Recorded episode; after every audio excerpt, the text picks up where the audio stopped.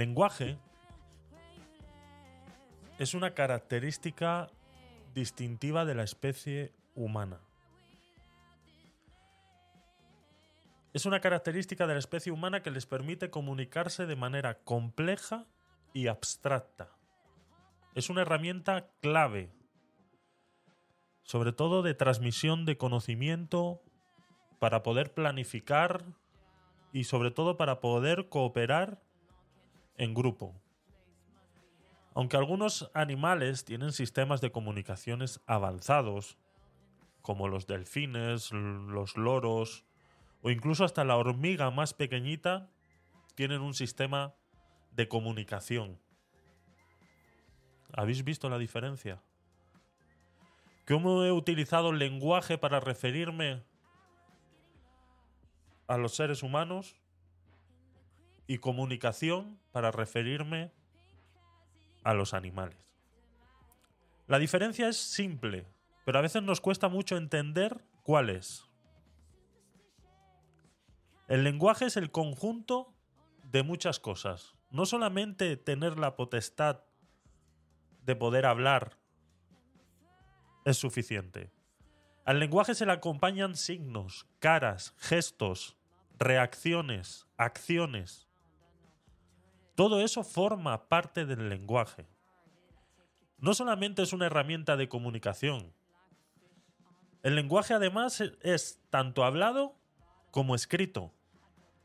Por eso es que el lenguaje solamente se puede hablar bien de él cuando se habla en relación de los seres humanos.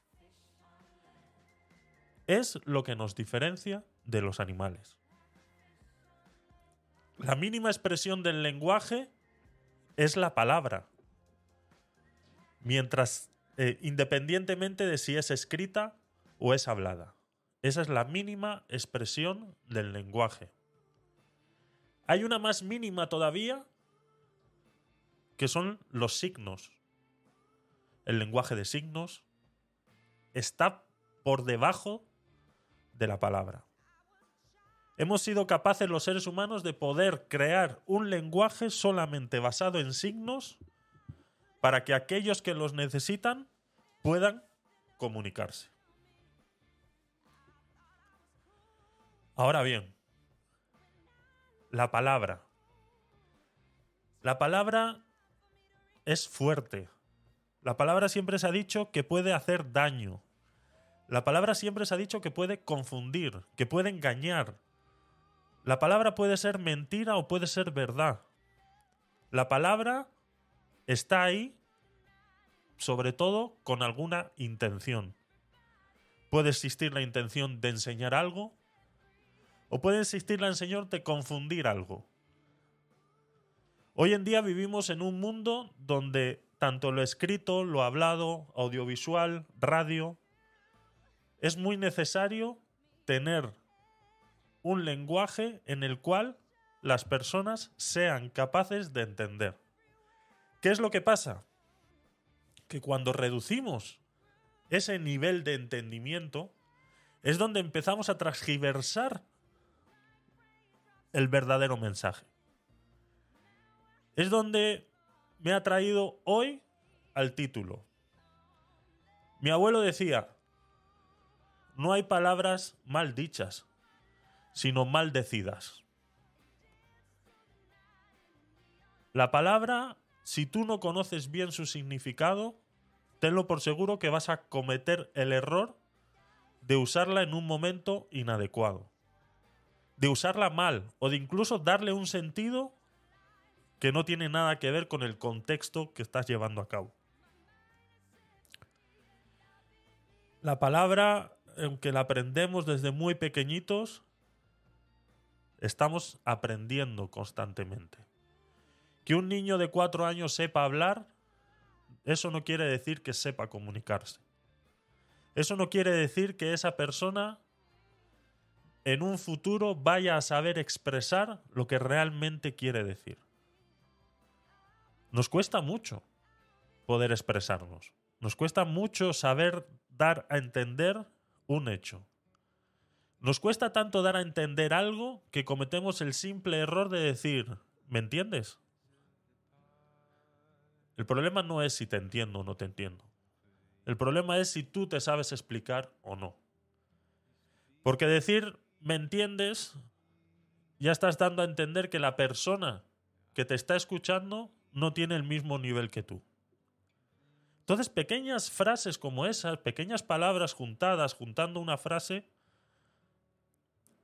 no es que esté mal dicho, sino que está maldecido. Las palabras pueden ser malditas. Las palabras pueden ir a hacer daño. Las palabras tienen doble sentido. El humor tiene doble sentido. Y el humor son un montón de palabras. Y la mayor parte de las veces malentendidas somos capaces de criticar con palabras. Somos capaces de incluso de demostrar amor con palabras. El lenguaje es lo que realmente nos diferencia de los animales. En muchas sociedades existen muchos tipos de lenguajes. Unos más utilizados, otros menos. Algunos los utilizamos dentro de casa y no fuera, y otros fuera y no adentro. Otros utilizan lenguajes de tribus urbanas, que incluso, sobre todo, estas tribus urbanas jóvenes, sobre todo, sus padres no saben muchas veces lo que quieren decir. Y no es porque no esté ahí, sino porque no nos hemos tomado la molestia de saber qué quieren decir. Ahora bien, ¿qué quiero decir con todo esto? Que al tener la prioridad en este mundo de poder hablar, también se puede balbucear. Hablar sin sentido. Hablar queriendo engañar, con alevosía, premeditación. Hablar para hacer daño, para mentir, para engañar. No te dejes engañar. Presta atención cuando alguien te está hablando. Intenta entender cuál es su sentido y su sentimiento.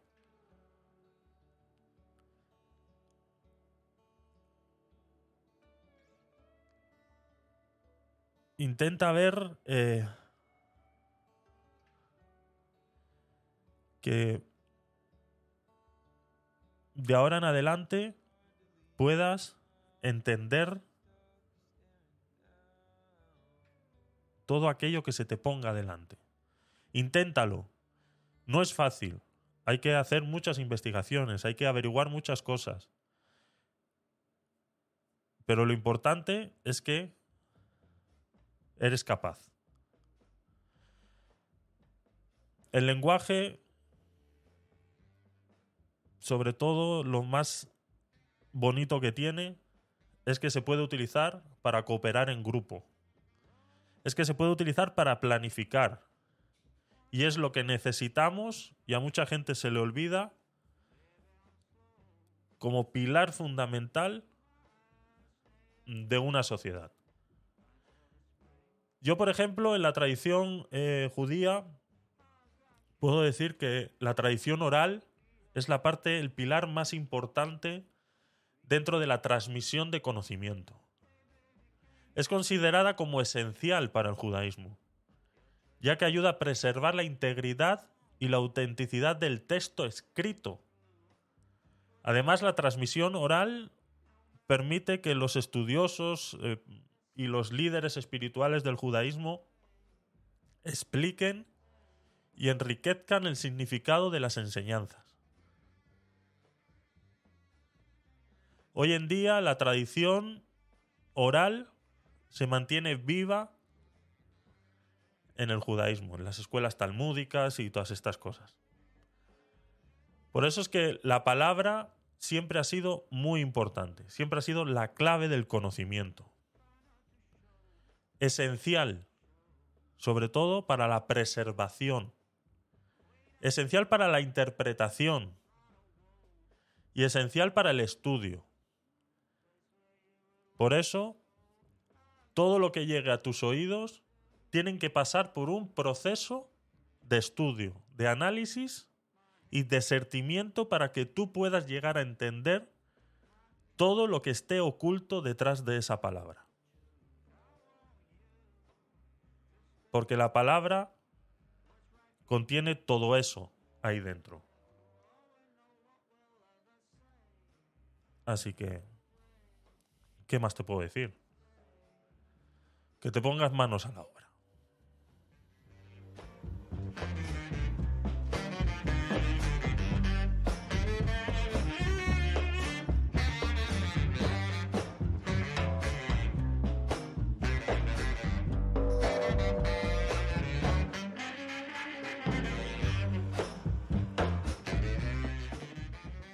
Bienvenidos una noche más a vuestro podcast favorito y cada vez el de más gente. El Podcast Night número 52. 52. Hoy, palabras mal dichas o maldecidas. Vamos a ver ciertas noticias en el día sobre eh, eh, del día, la semana pasada, entre esta, la semana pasada, cositas que han ido pasando, cositas de actualidad y en las cuales vamos a ver que sucede mucho esto de lo que estábamos hablando hace un momento. Cómo hay palabras que no se utilizan de manera adecuada. Cómo hay palabras que porque se hayan estado diciendo mucho tiempo de esa manera no quiere decir que estén bien dichas. Lo vamos a ver. Así que muchas gracias por estar ahí, gracias a todos los que estáis en Twitch, gracias a todos los que estáis en Clubhouse y como no, Joana, bienvenida, querida, guapa, ¿cómo estás? Anda, mi madre, espérate un segundo. Ya sé lo que está pasando, Joana. Joder. Pues que no he activado yo el. Espera. Por eso es que me escuchas a tomar por saco, me escucháis, claro. Espera.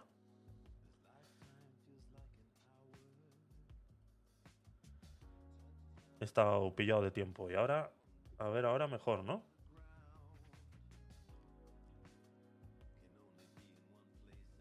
A ver ahora. Ahora mejor, ¿no? Hombre, ahora sí. Ahora sí, ahora sí. Ahora sí, ahora sí, la madre que me parió.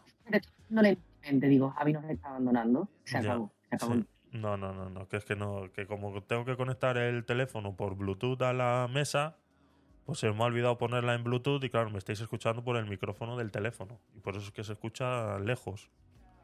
Tantas tecnologías para luego estas cosas, de verdad. ¿Qué tal? ¿Cómo estás? Sí, Hemos solventado el técnico. En estas cosas lo importante es saber dónde está el botón. Ojo, Eso es. cuidado con eso. ¿eh? eso es, eso es, eso es. ¿Qué tal? ¿Cómo estás? Pues mira, aquí de viernes y, y bueno, ya has visto que me he puesto hasta la capucha ya en Clubhouse, ya totalmente desorientada. Sí, sí, sí, sí. sí. Estás, estás de camuflaje, ¿no? Sí, sí, estoy así como... Ojo, cuidado, ojo, cuidado. Ojo. A ver ojo. qué, qué semana porque cada día hay una más, Javi, cada día hay una más. Ay, Dios mío.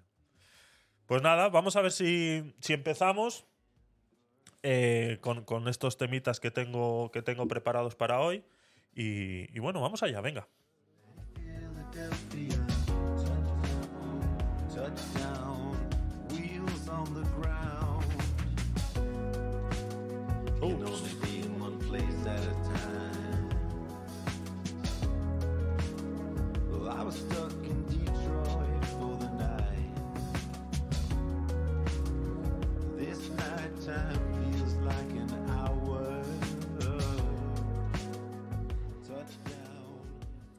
Nos vamos a ir con una noticia de principios de semana que teníamos pendiente del martes pasado y es, eh, pues esto, un discurso de una alumna de la Complutense durante la entrega de premios que pues dijo un par de, par de cositas que, pues que bueno, que no tienen desperdicio o, o- o- o lo tienen todo.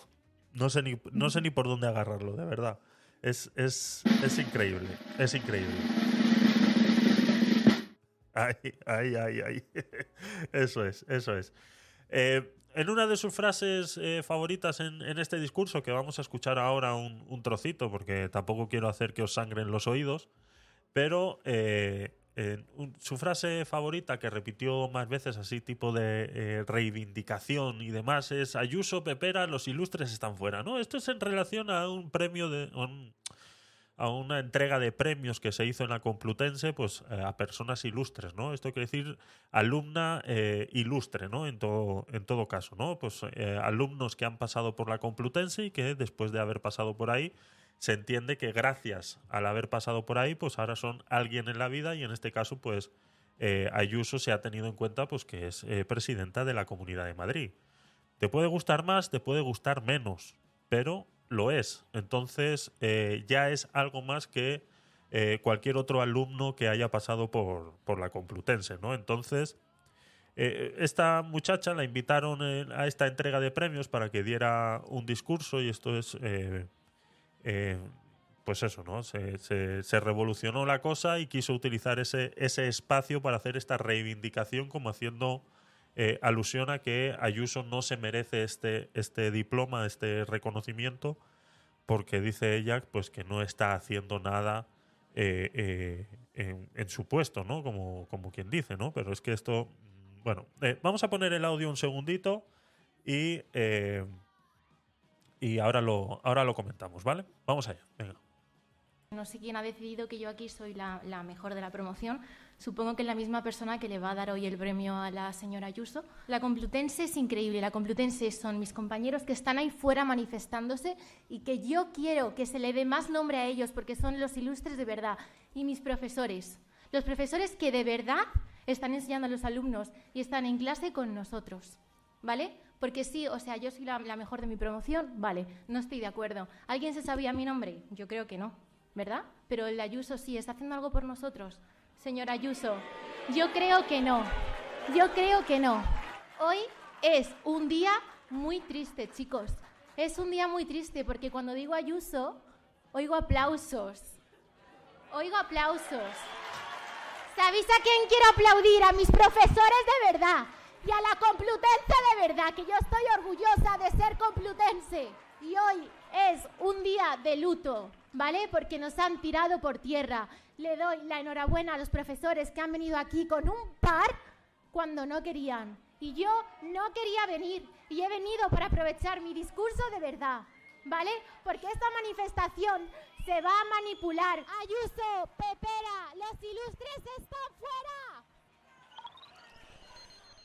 Bueno, pobrecita, pobrecita, eh, no lo puedo decir de otra manera. eh, la verdad que se ha, se ha visto, pues eh, cada vez que ha dicho algo, pues como es que cada vez que digo Ayuso la gente aplaude, ¿no? Y se escuchaba de fondo, pues sí, pues sí.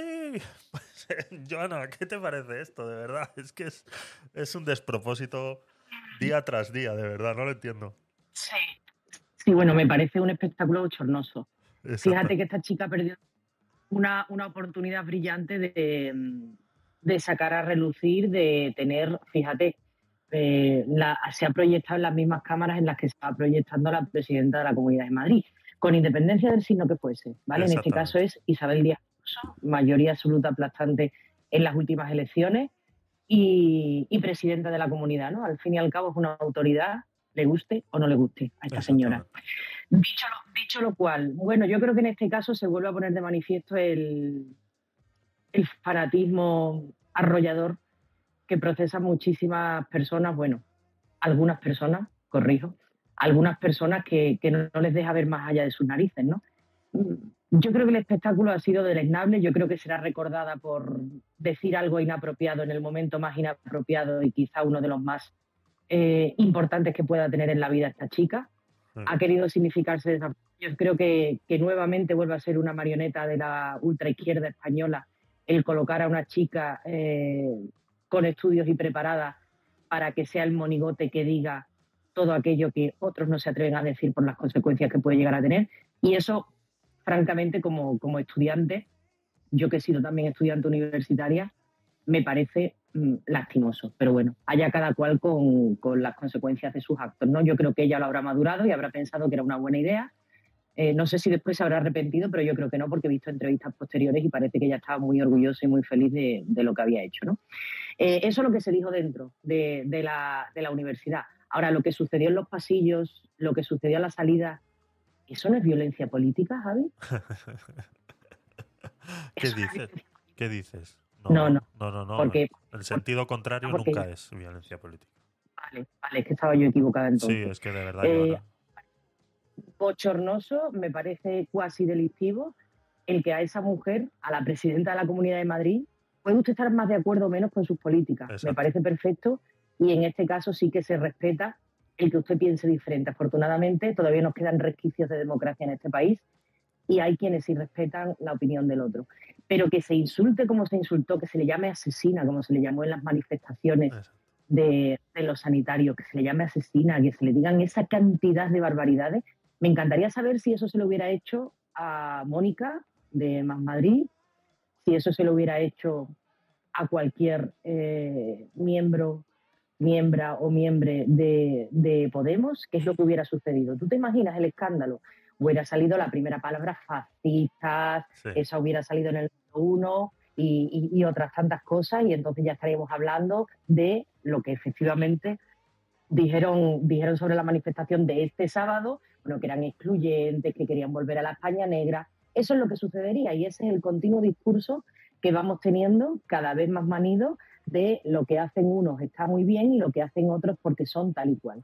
Y contra los de la derecha, centro derecha, me da igual, todo el que no piense como ellos, vale todo, que es árabe democrático, pero a ellos que no les toque ni el aire, porque es que entonces, imagínate, ya tenemos violencia de todos los colores, tenemos micromachismos y tenemos todo lo que se le ocurre, que es eso tan, tan recurrente que tienen, que todo absolutamente lo que sucede en España, que no les parece bien, es o machismo, o micromachismo, o fascista, ¿vale? No hay otra posibilidad de opinión. Y nada, ya te digo, bajo mi punto de vista, yo creo que se ha retratado, yo creo que ha perdido Sí. una oportunidad de oro de haber dicho con total libertad de expresión cosas mucho más coherentes y celebrar ese día que tenía ese premio por su expediente académico. Creo que es una experiencia preciosa por la que puede pasar un estudiante Exacto. y creo que lo ha desaprovechado y Correcto. se ha retratado, yo creo que de la peor manera posible, en mi opinión. Esto es lo que opino del tema, Javi. Exactamente. Esto lo único que está demostrando es que esta, eh, eh, vamos, yo lo he dicho muchas veces que las universidades son la cuna de todos estos revolucionarios, ¿no?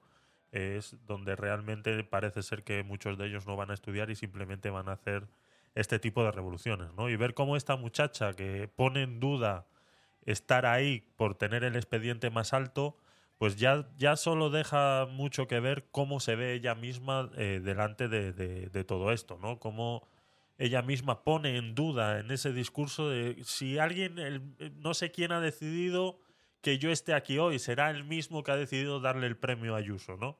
Pues entonces, eh, chica, si ya empiezas así, considerando que la, aún así la, que es que no lo tiene que considerar nadie, simplemente son hechos establecidos, son tú tienes el expediente más alto y punto, o sea, son números, no es más, no es que alguien ha decidido No deja de resultarme preocupante, ¿eh, Javi, porque dice, no sé quién ha decidido que yo esté aquí. Sí. Oiga, usted, pero esto no es un dato objetivo, es por expediente o cómo va la. Exactamente, exactamente.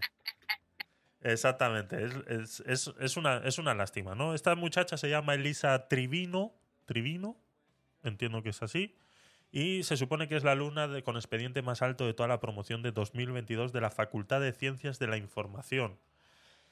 No deja de ser también una facultad un poco, pues ya sabemos, ¿no? La cuna de... eh, mm, suele ser... Es que de verdad, eh, os gusta tirarme de la lengua, pero suele ser la cuna de comunistas. Eh, lastimosamente es así, lastimosamente es así, ¿no? Y entonces, ya sabéis que, no sé, eh, intento, intento ser políticamente correcto muchas veces.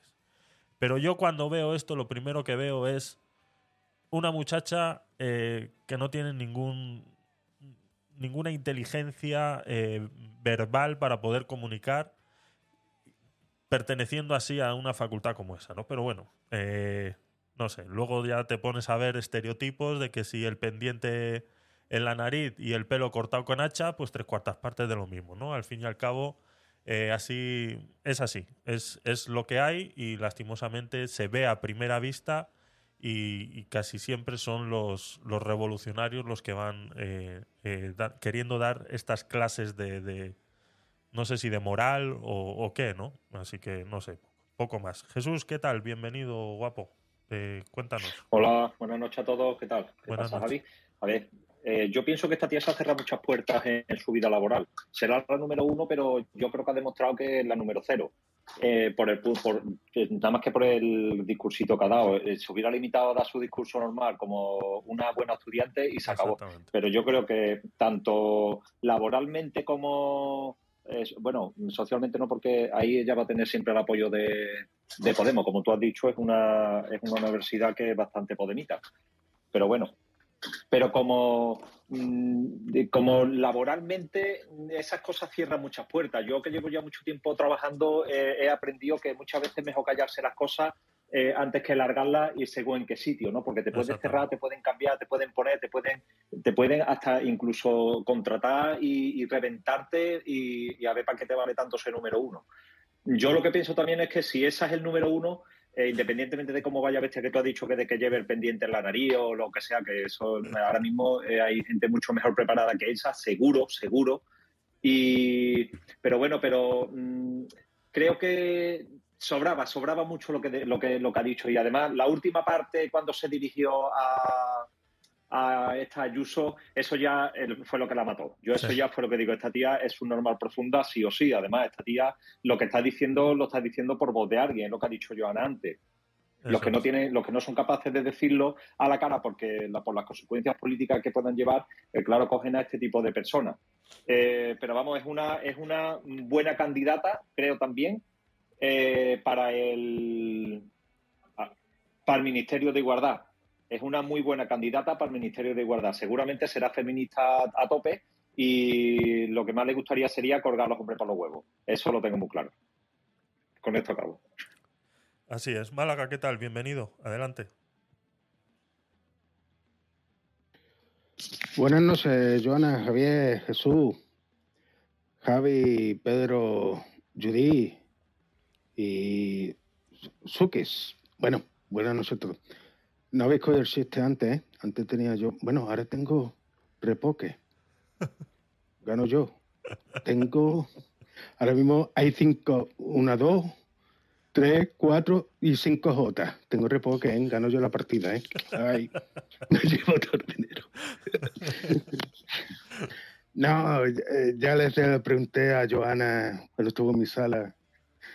eh, el Ah, que Joana va a otras salas. Joana va a otras salas. No sabía yo eso. Sí, pero va a otras salas.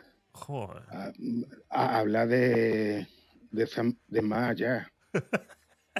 De más allá de la política. Lo que pasa es que yo meto el más allá con el más acá, lo mezclo todo.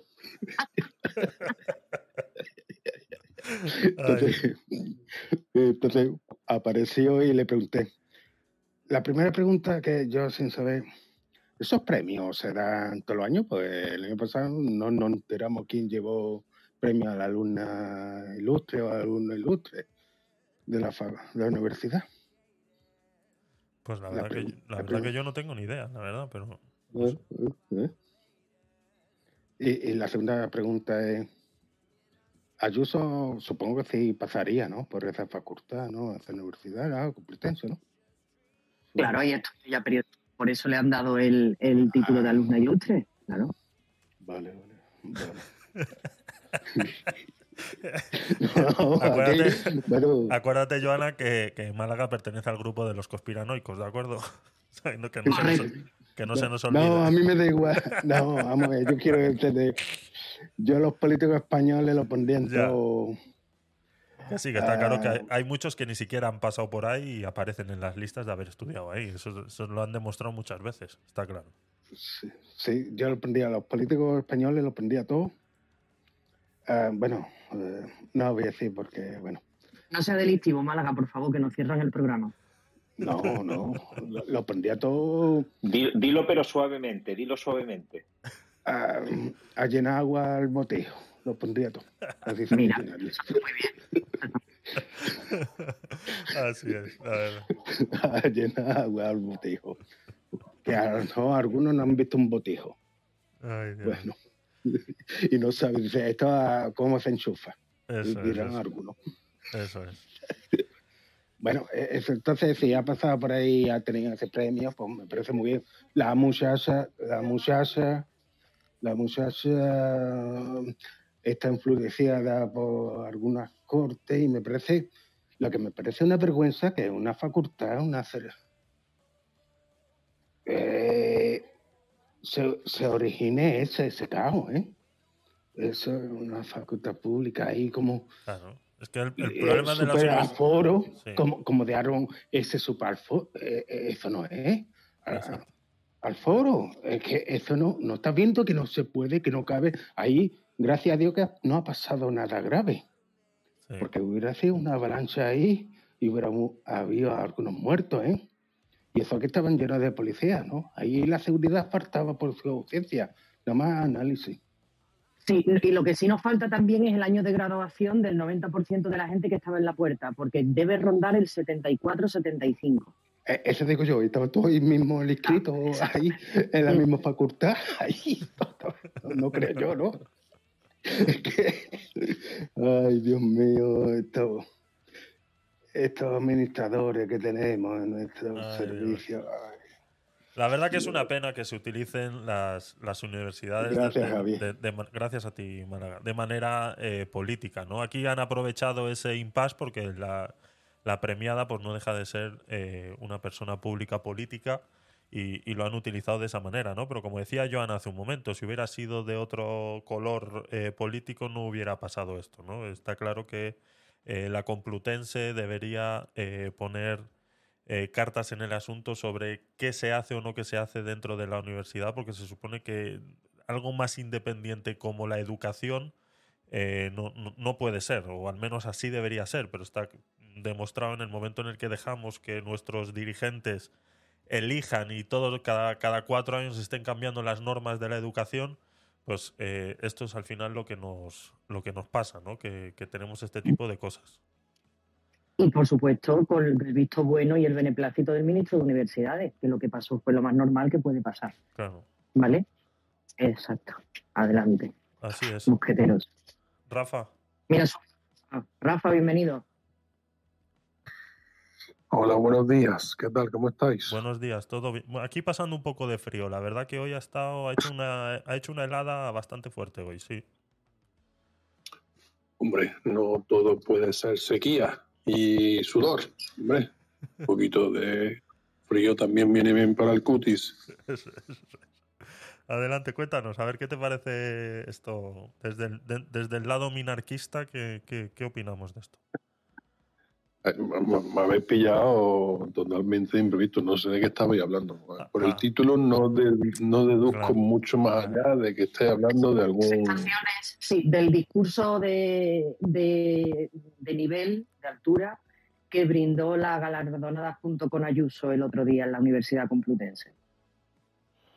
Ah, bueno, vi muy poco, pero a ver, eh, mm, me resultó sorprendente que esta tipa, por lo visto, estaba además estudiando en una universidad privada, que no era alumna de, la facultad en la que tuvieron lugar las protestas y que básicamente es carne de cañón de la izquierda podemita que manda sus hordas de orcos a hacer ruido, por lo visto, yo me atrevería a decir de la izquierda Berchal, ¿eh? por el flequillo. Exacto. Por el flequillo. Eso A ver, bueno, esa izquierda, esa izquierda sí, yo creo, pero bueno, cuando llegan a Suiza se lo, se lo peinan de otra forma, por lo visto, ¿no?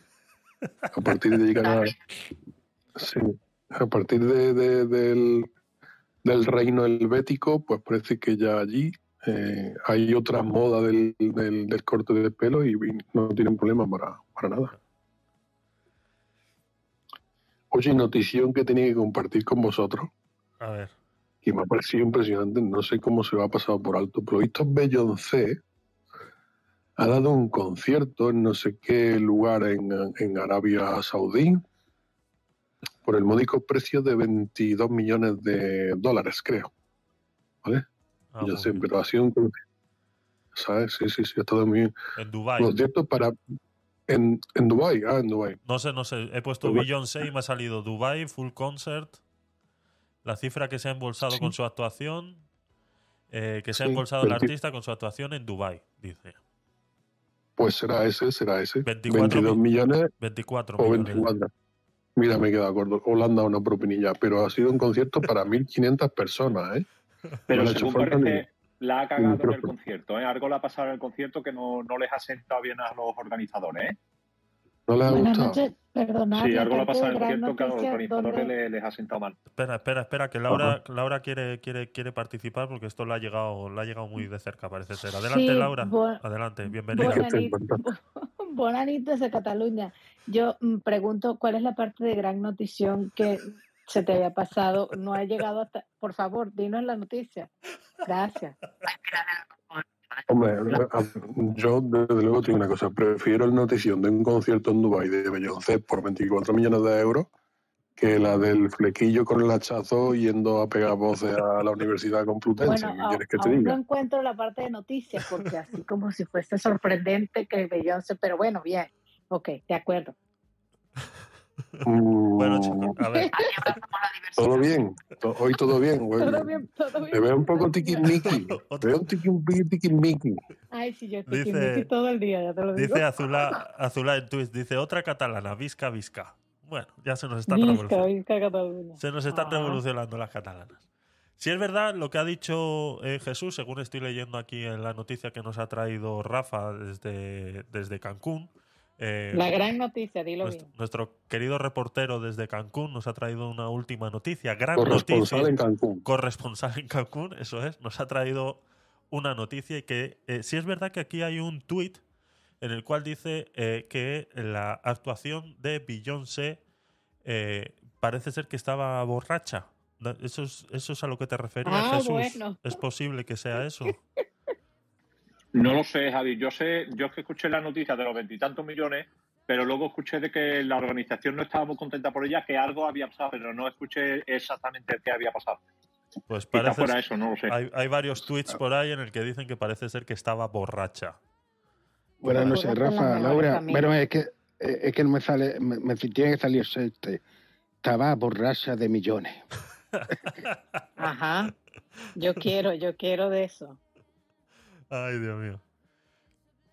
Dice. Ah, Hombre, Dice- yo te digo una cosa. po- Sí. Yo lo hubiera hecho por la mitad de precio. ¿Qué quieres que te diga? Porque eres muy baratito. ¿A- a Y yo, qué lo va? pago- yo con el 10% nada más. Puedes llevar la cereje, Rafa, que son de tu tierra, llevas el cereje y arrasas allí. Imagínate. eso es, eso es. Hombre, desde luego. Así es. Bueno, chicos, eh, más cositas. ¿Seguimos o, o- os, veo muy de viernes hoy? Os veo muy de viernes hoy. Eso me gusta, me gusta, me gusta. Vamos allá. Vamos a ver qué, eh, qué más podemos ir metiendo para ahí. Venga, vamos allá. Cambiamos de tema.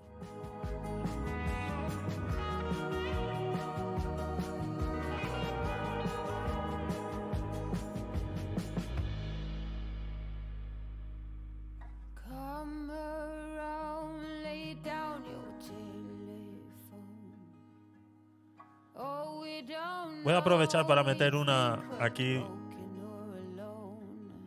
que le va a gustar a, a- a- a nuestros queridos eh, escuchas de la comarca catalana. Les va a gustar, les va a gustar. Lo- voy a poner el audio directamente y lo vamos a discutir. A ver qué os Vamos parece. allá. A ver qué os parece, ¿de acuerdo?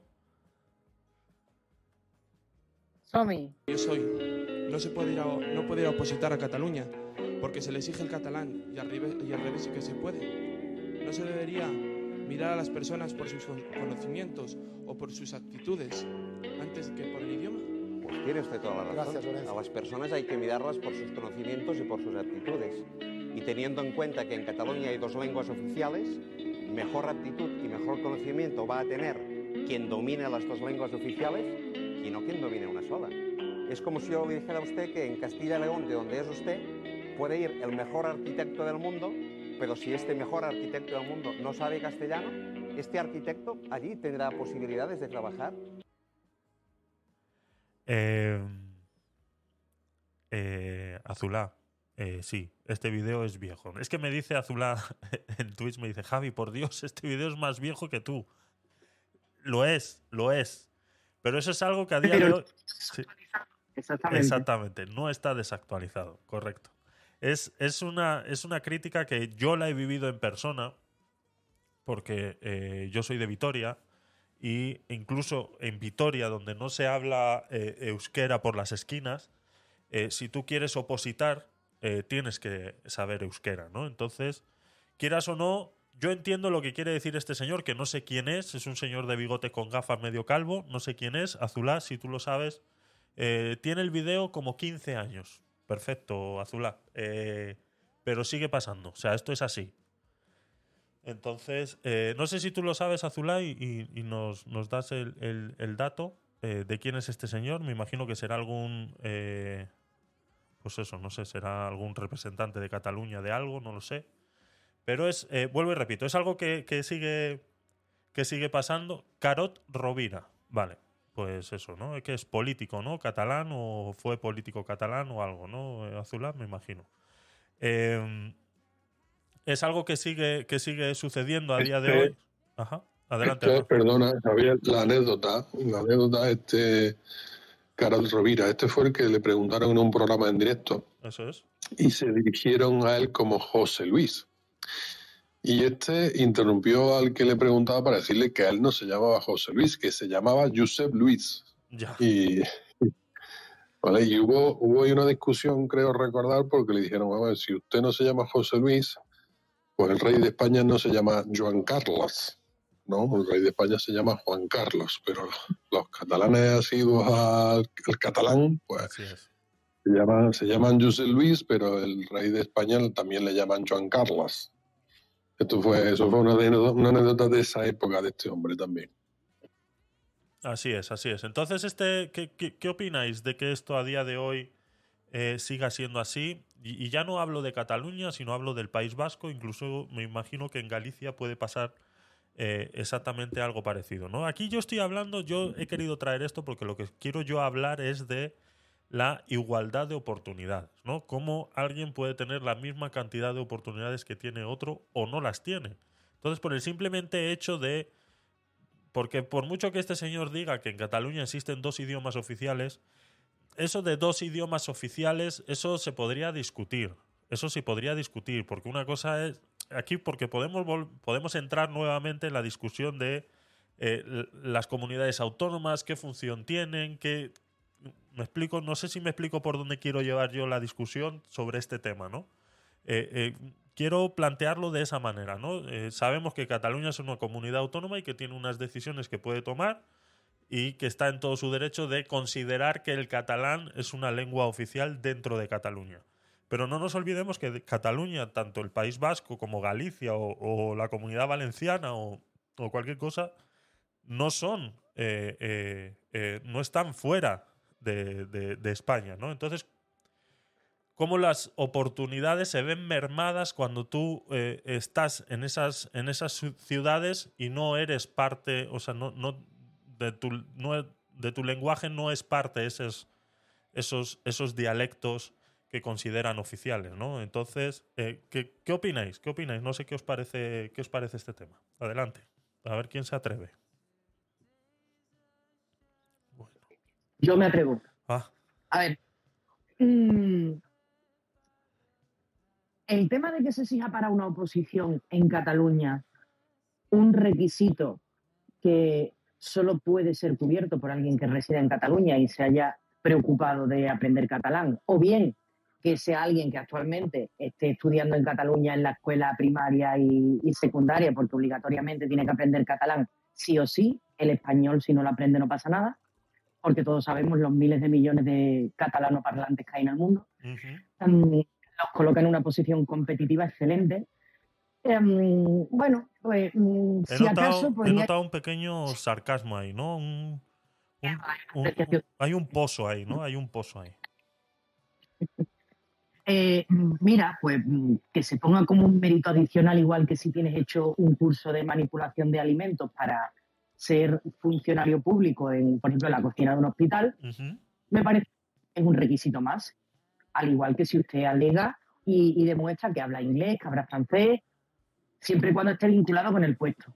La cuestión es que no se exige, por ejemplo, em, que se hable español, ¿no? Se exige que se hable catalán.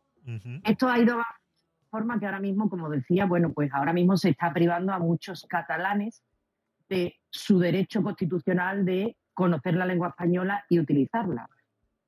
Y al final se ha dado tanto, o sea, est- esto que has puesto ahora, que como decía, es antiguo pero no desactualizado, pues ha terminado en esta deriva, ha terminado en la deriva en la que el catalán se impone al español e insisto, e insisto, mi punto de vista es que están haciendo de los catalanes, eh, eh, de los hijos de los catalanes que entonces estaban con este señor, están haciendo que estas personas tengan ese nivel menos competitivo que el resto de españoles porque no hablan el español, que insisto, que se habla infinitamente en más lugares del mundo que el catalán. El catalán nada más que se habla aquí y un poquito así cerquita por Francia y se acabó, y se acabó. Entonces, mm, aquí sin duda alguna, con este tipo de medidas lo que se hace es discriminar al resto de españoles, porque hasta hoy no son un país independiente. Mañana probablemente, eh, en lo que va de año, probablemente lo conseguirán, ¿no? Pero hasta el día de hoy eso es claramente discriminatorio. Entonces, al final, cuando ellos alegan, los que son separatistas y contra la Constitución y contra todo el régimen establecido, cuando ellos alegan que, que España nos trata mal, los discrimina y que no piensan escuchar nuestro himno ni nuestra bandera, etcétera, etcétera, bueno, pues ellos están infringiendo nuevamente el principio de igualdad que rige en toda la Constitución española, en el artículo 14. Todos los españoles tenemos que ser iguales ante la ley, todos los españoles tenemos que tener la misma capacidad de acceder a un puesto público por los principios de mérito y capacidad. ¿Qué es un mérito adicional? Eso se lo compro. Pero es un mérito adicional también, ojo, que los catalanes que se presenten a ese puesto sepan hablar el castellano. Y habría que ver si todos los que se presentan ahí solamente dominan el catalán, si también saben conjugarte todos los verbos en español, que tengo mi reserva. Esa es mi opinión al respecto, Javi, por ahora. Exacto. Soy Joana y acabado por ahora. Eso es, eso es, esa es la parte que, que- digo que yo puedo estar de acuerdo con este señor en que no deja de ser una aptitud más para poder acceder a un puesto. Vuelvo y repito, como tú has dicho muy bien, siempre y cuando sea estrictamente necesario. Aquí está claro que yo, por ejemplo, lo que he vivido en, en- en el País Vasco, en Vitoria, para ser exacto, te lo piden independientemente, incluso hasta para ser barrendero. Entonces, eh, ¿qué necesidad tiene un barrendero de saber euskera eh, para poder eh, eh, opositar? Pues exactamente ninguna, ¿no? Entonces entiendo que en Cataluña puede estar pasando exactamente igual. Entiendo que una persona que pueda estar de cara al público, que tenga que contestar un teléfono, que tenga que estar en una recepción, se le exija que tenga catalán, porque está claro que así mismo como se le exige que tenga catalán, pues se le tendría que exigir que tuviera inglés o que incluso tuviera euskera, porque si viene un vasco de repente a Cataluña, por esa regla de tres tendría que tener también la posibilidad de poder atenderle en, euskera, ¿no? Entonces, no deja de ser algo muy enrevesado, algo en el que está claro que, pecan mucho estas comunidades en las que tienen un segundo idioma, como ellos dicen, oficial, eh, entre comillas, eh, y, pecan, pecan, pecan de eso, ¿no? No sé si Laura, eh, que desde tierras catalanas, nos quiere ampliar este tema o alguien más, por favor. Sí, yo, bueno, yo tengo que decirte primero que me cansa este tema, la verdad, porque yo siempre tengo que estar aquí arreando contra el mar en el sentido de, mm, por más que yo cuente mi experiencia, Ujú. aquí todos tenéis vuestro, vuestro punto de vista y vuestra opinión, que es absolutamente respetable, pero que Ujú. creo que carece de experiencia. Ujú. Y entonces, claro, yo creo que hay que vivir en Cataluña y ser ca- castellano parlante para saber si en Cataluña te encuentras con, como dice Joana, eh, catalanes que no hablen castellano correctamente. Eso es mentira. Debate de base. Porque además no solamente estoy rodeada de gente nacida en Cataluña, catalanes de familia, con tradiciones catalanas, que hablan perfecto castellano. Perfecto castellano y escriben perfecto castellano. Tú me preguntas cómo ha ocurrido eso, y yo te, yo te respondo, no tengo ni idea, porque entiendo cómo es la, la educación, porque bueno, mis hijos están estudiando en, la escuela catalana. Y entiendo que no sé cómo pero, mm, y lo tengo en mi casa, Jordi mm, habla perfecto castellano y escribe perfecto castellano. De hecho, yo le pregunto cosas de, de modismos castellanos, modismos españoles, porque yo vengo de Latinoamérica y muchas de las cosas que, que a veces tengo que escribir aquí, no sé cómo decirlas, porque no, por, porque en, España lo que yo puedo decir no se entiende. O, o yo lo diría de otra forma. Y le pregunto a él y él, tiene perfecta jerga mm, castellana. Y, y- y en su trabajo y en su día a día habla mm, los tres idiomas, o habla inglés, español y, y catalán. Entonces, dicho esto, eh, yo creo que el, el idioma no debería ser algo que separe, pero entiendo desde el punto de vista de los catalanes, ellos tienen derecho a ir a un, sitio público, como puede ser Hacienda, como puede ser un hospital, como puede ser un juzgado, y poder expresarse en su idioma natal, que para muchos de los catalanes es el catalán, que es lo que se habla en su casa. Entonces, mm, tienen derecho a hablarlo, por lo tanto, esos empleados públicos deben manejar ese idioma. Yo creo que las lenguas deberían unir y no separar. Entonces, cuando se utiliza la lengua catalana o cualquier otra lengua de España ah, de forma política, número uno, y de forma mm, separadora, a mí me fastidia mucho, porque, porque me parece injusto, porque me parece que las lenguas deberían unir y debería ser una riqueza.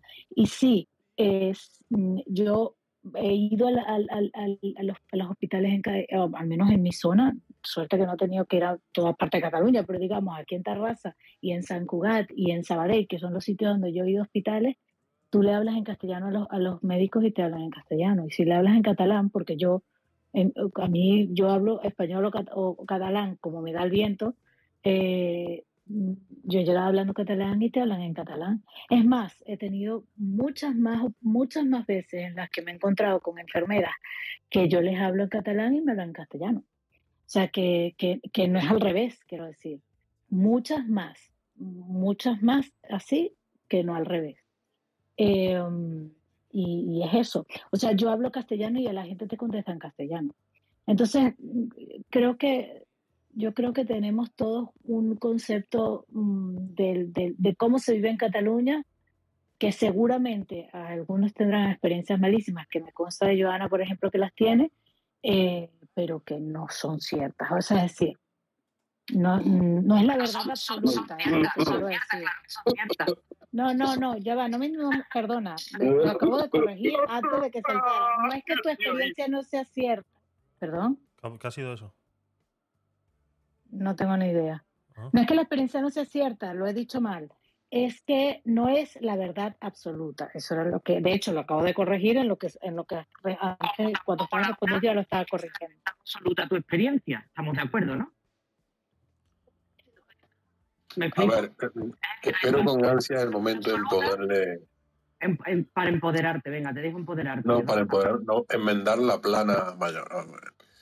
No se trata aquí de negarle a nadie el derecho a expresarse en el idioma que le dé la gana. No, no, no es la cuestión. De hecho, mm, no existe ninguna norma que le prohíba a nadie hablar en el idioma que le dé la gana. Otra cuestión es que le entiendan.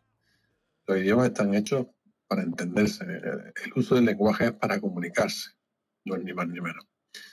En Cataluña lo que ocurre es que desde hace mucho tiempo eh, el, el idioma cooficial se utiliza para no entenderse. Se utiliza como excusa, como pretexto para decir que mm, tenemos una barrera lingüística entre nosotros que nos diferencia y eso hace que tengamos que buscar a personas cualificadas que puedan salvar esa barrera, que es lo que venía a decir este hombre en el audio que ha puesto Javier. Siempre ha dicho que hay personas más cualificadas porque... Gracias, gracias, muy amable. Siempre he dicho que, las personas más cualificadas son aquellas que dominan el idioma cooficial en Cataluña. A ver, eh, no, directamente no. Eh, así de sencillo. Y, y con ese pretexto, pues se ha llevado a cabo una discriminación positiva, que yo creo que es tan mala como la discriminación negativa. Así de sencillo. Ahora existe desde hace un tiempo cerca una discriminación positiva hacia el catalán, De forma que todo tiene que estar catalanizado. Las series de Netflix se tienen que subvencionar porque hay que traducirlas al catalán, porque claro, es que si no estamos en estamos eh, eh, eh, Las series de Netflix no están traducidas en catalán. ¿Cómo? Las series de Netflix no están traducidas en catalán. Bueno, ya sé que no estuvo, de momento no están traducidas en catalán, pero fue un, un discurso político que, vino a, negociaciones de los presupuestos generales del Estado que las series de Netflix se tenían que, que traducir al catalán. Sí, eh, se está creando, se está inventando un problema de comunicación donde no lo hay y se están dando unos, unos argumentos de capacidad profesional donde, donde tampoco hay tal, tal necesidad. Distinto sería pues que una persona que va a trabajar, qué sé yo, como lingüista, como historiador, como algo relacionado con la cultura eh, bueno, catalana y demás, oye, pues esa persona tiene que saber catalán, tiene que dominar catalán, tiene que saber sintaxis, gramática. Digo catalán como digo valenciano, como digo euskera, como digo gallego. Eh, lo aplico cualquier cosa. Pero una persona que va a atender un mostrador, una persona que está en un comercio, oye, pues tiene que entender el idioma cooficial. Entiendo que no es estrictamente necesario que lo sepa escribir bien, pero añado a esto que sí creo que es más importante que una persona sepa expresarse de forma oral y escrita bien en el idioma oficial en toda la nación, que es el español. Eso es. Y por esta discriminación positiva hay mucha gente que no sabe expresarse bien. No particularizo, ojo, hablo que en general hay más personas de estas comunidades autónomas con idiomas cooficiales que no saben expresarse bien en el idioma oficial de toda la nación, que es el castellano. Y eso es por la discriminación positiva que tienen los idiomas cooficiales. Pero Rafa, perdona que te interrumpa, la señorita que ganó el premio, el primer premio de periodismo de primera en su clase, esa señorita no es de Cataluña, estudió en Madrid y se expresa, no he escuchado a una gente que se exprese peor en mucho tiempo. Eh, cierro Sí, pero a ver, pese, si te, te- te lo compro, pero vuelvo a repetir No, que es no, que no, es que hay gente que, que se no expresa mal en particu- que en todas partes de, de España. que, que probablemente eh, eh, a 50 metros de mi vivienda vi- haya personas que escriban y hablen muy mal el castellano, que te lo compro. Aquí donde no hay un idioma cooficial. Pero que hay- por norma general hay más alumnos y, y ya mayores de edad que se han educado en una comunidad autónoma donde es un idioma cooficial que tienen mayores faltas de ortografía, mayores faltas de sintaxis en español porque han recibido mucha más educación en catalán o en el idioma oficial que sea que en español. Y han tenido un desuso durante su época académica y su época estudiantil han tenido un desuso del castellano y entonces es lógico que ese desuso les haya hecho que no hayan practicado la lengua oficial castellana de la nación de España. Así es. Yo no me jugaría, yo, yo, yo me miraría las estadísticas de eso, ¿eh? porque yo no lo tengo tan claro. Eh, Laura, yo entiendo realmente lo que, lo que tú quieres decir. Dame un segundo, Málaga, y ahora te doy, te doy paso, ¿vale? Yo entiendo muy bien lo que quieres decir, sobre todo cuando dices esa cosa tan bonita de que eh, los idiomas están para unir y no para separar, ¿no? Yo quiero hacerte una pregunta. Yo he ido muy poco a Barcelona, ¿no? La gran mayoría de las señales de tráfico en Barcelona, ¿en qué idioma están? Oye, eh, que, que, eh, ¿cómo qué señales de tráfico? Porque Cualquiera. stop es stop en todas partes. No, no. eh, Y, y fuera, se fuera. Da, y se da el paso, paso también. a los metros, coja por aquí la calle tal. Eso es. catalán todo. Eso es. todo. ¿Cómo, cómo? No. A tres Eh, a mí, metros coja aquí la calle sortida. tal, no está urgente, sortida. No, Se dice salida, correcto. Las Están- indicaciones de las autovías. están en 100% en catalán, ¿verdad? Yo, oh, me pillas, me pillas, yo diría que sí. Ahí está. Entonces, ¿el idioma Pero está para tampoco- unir o para pero tampoco separar? lo tengo. Bueno, yo, y- pero yo no es que yo, no- yo creo que a ver si es que yo soy la que me estoy expresando mal en español. Lo he dicho. Yo no, a mí no me gusta ese concepto. De hecho, no, no estoy de acuerdo con ese concepto, pero entiendo y, y por eso es que lo he dicho desde el primer momento, a ver si va a ser que yo no me estoy expresando bien, que, que yo no estoy diciendo una verdad absoluta y de eso estoy absolutamente de acuerdo con Joana. De hecho, no sé ni siquiera por qué la pregunta, porque lo estoy diciendo desde el primer momento.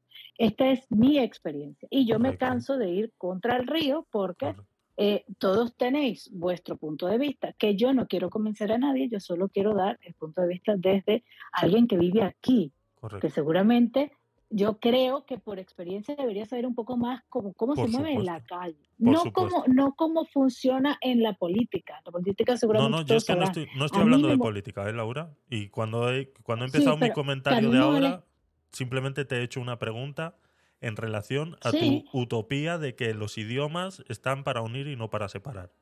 Si eso no, fuera eso así, no es una utopía. sí lo Eso es. no es una utopía. Sí lo es. Bueno, Laura. vale. Laura, sí lo es. Vale. Porque, a A ver, ver, si, si si yo si voy a Cataluña y no entiendo ni papa de, las, de algo tan simple como una señal de tráfico, pero mm, tú no estás poniendo de tu parte no- para no que yo eso, entienda eso. es eso. Es que se da que, también, tienes que ir con catalán de guía. se da, Bueno, el no, catalán o se a- entiende. a- el En problema, Barcelona, en Barcelona, a Barcelona es una ciudad súper cosmopolita, que quizás Tarrasa no lo será y Sabadell tampoco, donde hay turismo de absolutamente todas partes del mundo. Y la gente en Barcelona no es que va en contrasentido porque, porque desea surtida y no entrada o salida. O sea, mm, yo creo que eso Es que no también estamos. rizar no- un poquito el rizo, quiero eh, decir. Laura, no da, estamos. el catalán, el la cuestión es que el catalán se puede entender, creo yo, por, por cualquier español, creo yo. El problema es que en Cataluña, yo creo que es la región española con idioma cooficial donde más se discrimina a los que no hablen catalán. Exactamente. Así de sencillo. Eh, en Galicia, los que no entienden gallego no son tan discriminados como en, en Cataluña los que no entienden catalán. Ni en el País Vasco, te digo Ni en el Ni tampoco. en el. País Vasco ni Está en todo Valencia. traducido. En, En en el país- Cataluña lleva mucho tiempo que está prohibido rotular los comercios en español, si no me equivoco. Ya Exacto. llevan no, al menos 10, 15 años. Vamos a ir dándole paso a, a Málaga City, a, a Pedro y a Gatón, a Zurá, que, que subió también para comentarnos algo y Bueno. así vamos. Bueno, bueno, bueno. Preparado. Mira, Málaga, Pedro y después Azulá. Venga, vamos. Bueno, yo, yo quiero ser breve, lo que pasa que como me habéis tenido aquí, yo- pues, bueno, voy a hacer que primero, yo como siempre voy a dar a los políticos, el fallo es de la administración, de los administradores, porque no tienen sentido común. Segundo, yo como lo veo, aquí abajo no tenemos un segundo idioma, coeficiente. no. Entonces, como lo veo desde fuera, yo creo, si yo tuviera un segundo idioma, me gustaría que mis competencias de la generalidad se hablara en idioma. Ahora, la otra parte tiene que ser español. Competencia nacional eh, tiene que ser español. Eh, eh, ¿A qué vale? No, competencia, mi generalidad. Segundo, permito que en mi TV3 se hable en catalán, ¿vale? Que mi televisión española, ¿por qué tengo que tener una televisión española hablando en catalán? No lo veo coherente ni sentido común. No me parece bien. Porque es televisión española, ¿vale? De español, en versión catalán. ¿Por qué tengo que tener el avatar sentido del agua eh, con versión catalán? Cuando lo tengo en español y lo pueda entender bien. ¿Por qué no invierto ese dinero en, en vez de eh, convertir en catalán, en hacer producción en catalán, para que lo entengan- entendamos todos los españoles? Y como ha hecho Tricicle, que si habla, eh, habla catalán, lo hemos entendido todos los españoles y nos hemos reído mucho. Exactamente. ¿Vale? ¿Eh? Eso es. Y eso nada más es sentido común, coherencia. Invertir dinero a donde hace falta. Pues si yo tengo la película en español ya, pues ya está. Yo voy a hacer otra cosa. Voy a introducir teatro, música, conciertos, eh, película en catalán con este dinero, ¿no? Eh, y perdona porque aquí tenemos un amigo, Alex Copler, se quedaría con menos trabajo, pero eh, eh, no, se haría más trabajo porque puede ser como doblaje de otras películas. Entonces, eso es lo que hay que ser, sentido común, cosa que no lo tienen los políticos allá en Cataluña ni en España. Muchas gracias. A ti, Málaga. Pedro, dale. No, nada, yo estaba viendo la cuestión. Sí, pues, entiendo, entiendo, entiendo los dialectos. O sea, dialectos no, porque es un idioma igual que el Dialecto. y, y el- Dialecto. Bueno, le dicen dialecto. No, no, no, no. mí- el- los que- a mí- a mí se me- es un, un dialecto. A mí, eh, eh, bueno, te voy a comentar una anécdota. Cuando yo vendía fibra y, teléfono, cuando me hablaba, me, ya- que me caía una llamada de, de Cataluña, me decía en catalán, pues mi abuela era catalana, pues yo, cuando, yo entiendo el catalán, pero no lo hablo. Eh, me decían, yo no te hago contrato si no me hablas catalán. Entonces yo le decía, bueno, pero a ver, eh, ¿qué- ¿con qué pasaporte viajas tú? ¿Con el pasaporte español o el pasaporte catalán? Entonces, eh, ¿me entiendes?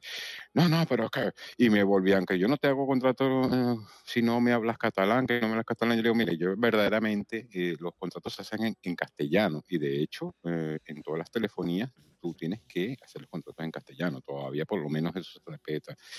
Eh, no puedo hablar ese dialecto cuando le decía así, no me jodas, de vaina no me comían por teléfono. Eso no es un dialecto, es un idioma. Llegó, y que viste que si hablas español. Entonces, ahora bien, ¿hasta dónde va a llegar esto? No lo sé. No lo sé que, cuál es el, el fin de, mm, de esa, porque como dice Laura, no todos son separatistas, pero sí, sí verdaderamente yo pienso que Laura comparte eso, o sea que el separatismo no estaría en, en mente de ella, porque si no, imagínate tú el día, el día de, el día después. Yo, mira, yo siendo, yo sería sarcástico, yo decir, yo le diría a los catalanes, a los, a los, a los eh, del País Vasco, ¿verdad? Los que hablan euskera y a los gallegos por decirte algo, por, por tener una- bueno, sí, échenle bola, como dicen en Venezuela, échenle bola, independícense. El día de, el día después, mira lo que va a pasar. Primero, van a tener que buscar una moneda porque ya no pertenecen a la Unión Europea. Segundo, tendrían que volver a echar postulaciones a la Unión Europea. Tercero, no van a recibir un centavo del Estado central. Entonces, mira, yo verdaderamente no sé hasta dónde quieren llegar con ese separatismo, porque verdaderamente yo dudo que Cataluña, mm, lo- los ciudadanos catalanes, todos quieran salir de la Unión Europea, excluirse, como decir el Brexit en- allá en, en Inglaterra. Dudo eso.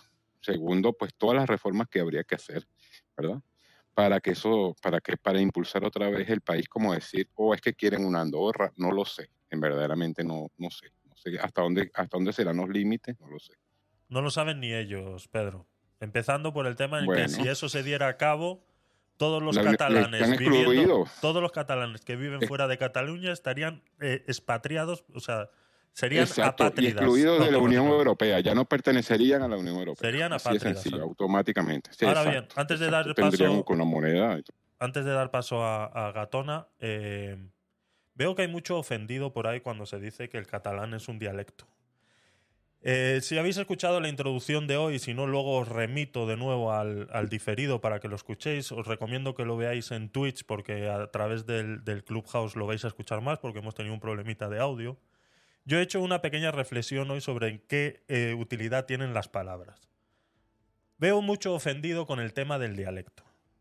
El dialecto no es otra cosa que la variedad de un lenguaje que se habla en determinado sitio. El español castellano es un dialecto del latín.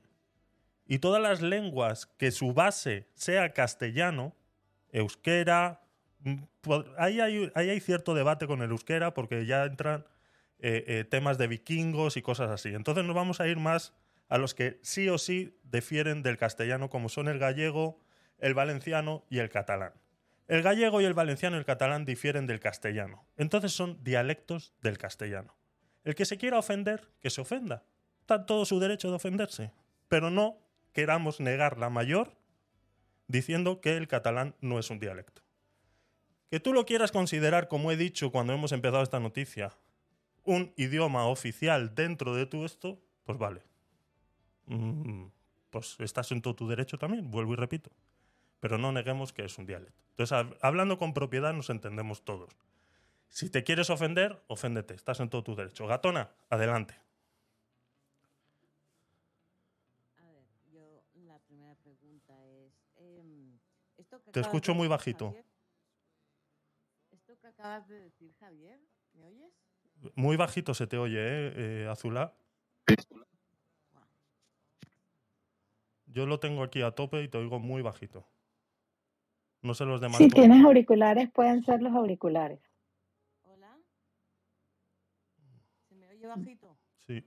Se te oye, pero bajito, sí. A ver, voy a buscar los auriculares. Vamos a darle un segundito a a Azulá de que, de que arregle los problemas técnicos. Eh, De mientras voy a dar otra noticia que ha empezado Rafa, ¿eh? Rafa, ha empezado tú, con Beyoncé, que viene muy bien para Laura. ¿Sabes que Luis Miguel se ha gastado 60.000 euros en un cava? Coño, Ajá. 60.000 euros en un cava. Qué maravilla. ¡Qué Vaya maravilla! noticia. Dios mío, estamos, estamos sembrados. Vale, ¿cómo se me oye? Pero estaría A ver, a ver, a ver. Permiso, permiso. A ver, Azulá. ¿Cómo se me oye? Ahora muchísimo ¿Hola? mejor. Mejor, Sí, mejor. sí, sí, Vale. sí. Adelante. Tengo el... ten- Algo se me ha metido en el micro. ¿Me pongo No el casco? ¿Me Bueno. pongo el casco? Bueno, sí, sí, puedes ir poniéndotelo, porque lo Vale. que has dicho de la, lo que es un dialecto, es un idioma, esto lo has sacado de algún tratado de lingüismo, ¿verdad?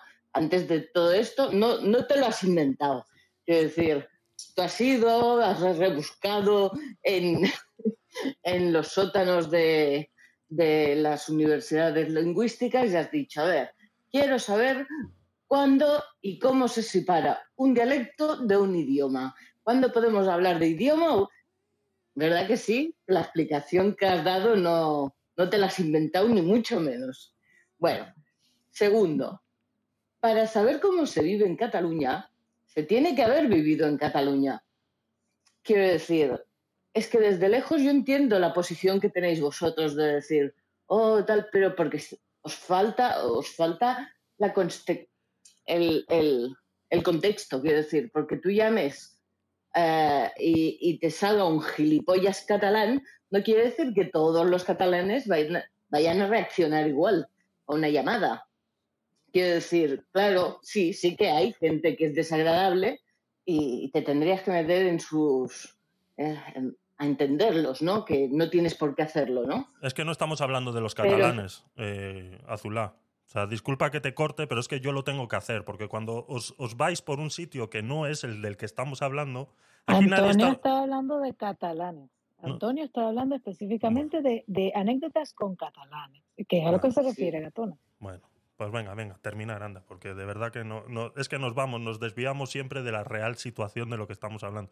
Yo en ningún momento me estoy metiendo con catalanes y si Pedro lo ha hecho, ha sido una anécdota simplemente. Eso no, la discusión no va por ahí. No estamos hablando. Por supuesto que te puede Bueno, tocar un catalán pues- estúpido, como te toca un español, te toca un madrileño, te De toca un hecho, voy a, voy a hacer un inciso y voy a aclarar. Yo, en, tanto en Vodafone, Más Móvil, Yoigo, Orange, que todas ellas que he trabajado, ¿ok? Vendiendo en ventas, de cinco catalanes, por lo menos tres me salían con esa estupidez. Me salían con esa vaina de que hablaban. Sin embargo, y fíjate que tocaba toda España, o sea que cualquier llamada en cualquier provincia me podía caer la llamada. Sin embargo, en la gente de Euskadi, ¿verdad? Y la gente de, de Galicia eh, eran inclusive hasta más amables, porque cuando tú le decías, mira, pero díctame la dirección, porque tú sabes que el euskera tiene X intercaladas, etcétera, o sea, te la dictaban X, ta, ta, deletréame. En cambio, catalán, ¿cómo no vas a entender esta vaina? Que no joda, que no bien. Ah, ah, Antonio, Entonces tú decías, ¿por qué bueno, no habla- Antonio, ese- y ese- esto ese es el eran inciso todos los catalanes, ¿no? Diga. Eran todos, eran todos los catalanes. Mira, de Los que 5 tengo de 5 3, esa es la proporción que te puedo decir. De Pero verdad deja- que sí, Antonio, porque eran deja que 250 Gatona, llamadas eh, diarias, más o menos. Venga, Azul, adelante. Bueno, pues eso. Y que todas estas leyes que se hacen para mantener el idioma, mm, yo creo que si a Cataluña le interesa, pues ¿qué más os da a los demás? Quiero decir, porque luego cuando te mudes a Cataluña vas a tener, si quieres eh, optar a un puesto público, que aprender ese idioma. Pues lo aprendes. Si te vas a Francia también vas a tener que aprender el francés. Pero no es porque este forme parte, seamos dos países o tal, Pero es que, porque pero que, aquí pero que no es un país que- absurda, que, Gatona, Pero- ¿no? pero ¿qué más da? No, es una pero provincia dentro de un país. Da, Claro, y da igual. Pero en esta No, no, no, no, no, no, da igual, no da igual. Bueno, No, bueno, te ¿por qué planteo no? esto, Gatona, te planteo esto. me- Escúchame, te planteo esto, Gatona, y a Laura también te la planteo. Al día siguiente, después que se separen, No. ¿verdad? Quedas automáticamente eh, excluida de la Unión Europea. ¿Qué dirías tú? Yo no, yo no Gatona? te he hablado de separarse. Pero bueno, Digo, pero yo- bueno, es que, es que estás haciéndome una comparación como si fuera un país. No, no, no, no, no. que Nosotros tengo que formamos aprender parte de catalán a España, juro. Es No que, me jodas. eh, Azulá, ahí, Formamos ahí- parte de España, pero en esta región se habla además otro idioma. No, y yo creo que no hace falta ser un país ni para respetar eso. Es que el que problema no. es el además. E- Ese además. Ese además no quiere sobra. decir que el español sea un de Sí, menos. A ver, no, es que precisamente la cuestión esa. Ay, de Que te hable, que- imagínate Sí, que no se hablase No, un, un es solo que idioma si más. yo digo Imagínate que además, hubiese. quiere decir que el español es de menos. No, eso no lo he. Sí, sí, sí, ya sé que lo ha dicho, pero se sobreentiende. Imagínate, favor. imagínate una Pero región de ¿por qué, no España. que, que- por qué no dejáis que termine una frase? A ver si yo al menos consigo entender lo que... eh, Vale, Laura, os tú, he muteado a todos porque nadie me escucha. tú entiendes Quiero muy bien. escuchar todo el argumento de Azulá y cuando no estemos conformes después le rebatimos, le decimos y tal, pero quiero escucharla completa, por favor, que se exprese, que diga lo que piensa y nos movemos por turno, porque si no es que es imposible seguir la conversación, de verdad.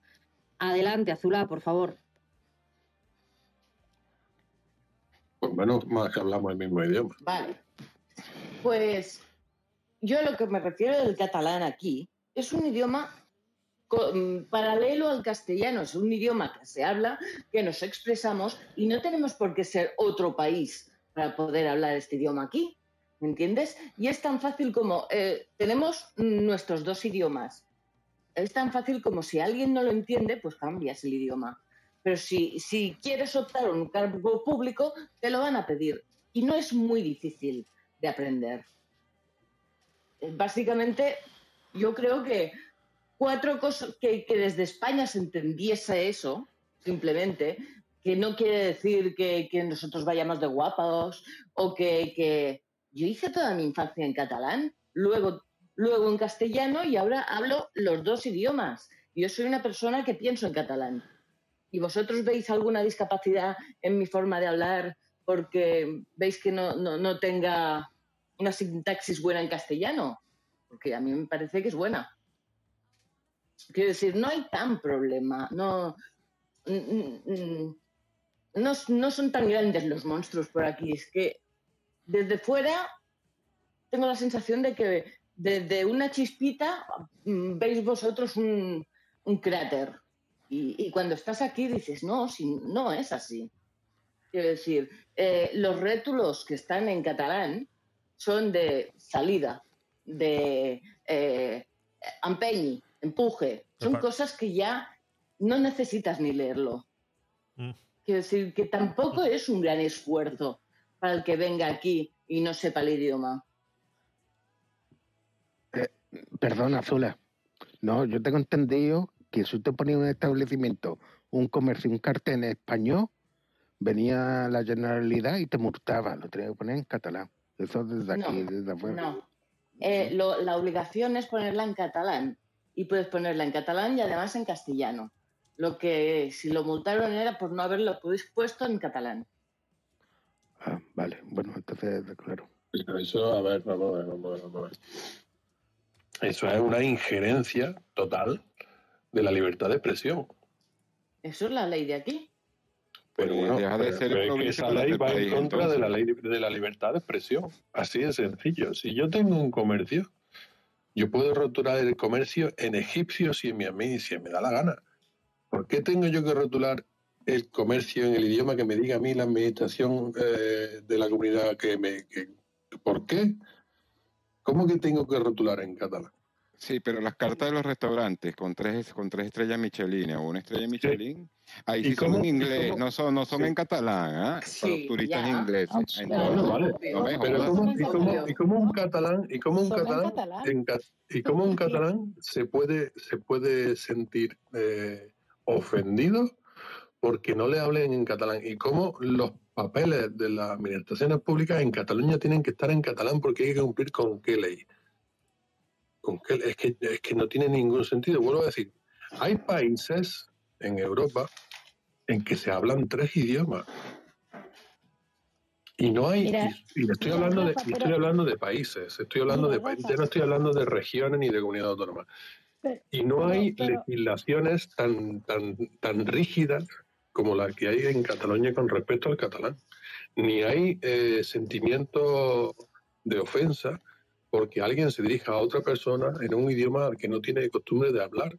Vuelvo a decir, es que el idioma, eh, la lengua, independientemente de lo que queramos calificar como dialecto o no, eso es al fin y al cabo semántica, permíteme Javier. Me da igual si el catalán es un Eh, dialecto no, o sea, bueno. O no es un, un dialecto, pero es una forma de comunicarse. Está claro que no, está claro que no, no estamos en la misma sintonía en ningún momento. Está claro que no, y no lo vais a entender porque sois así de radicales. Y punto.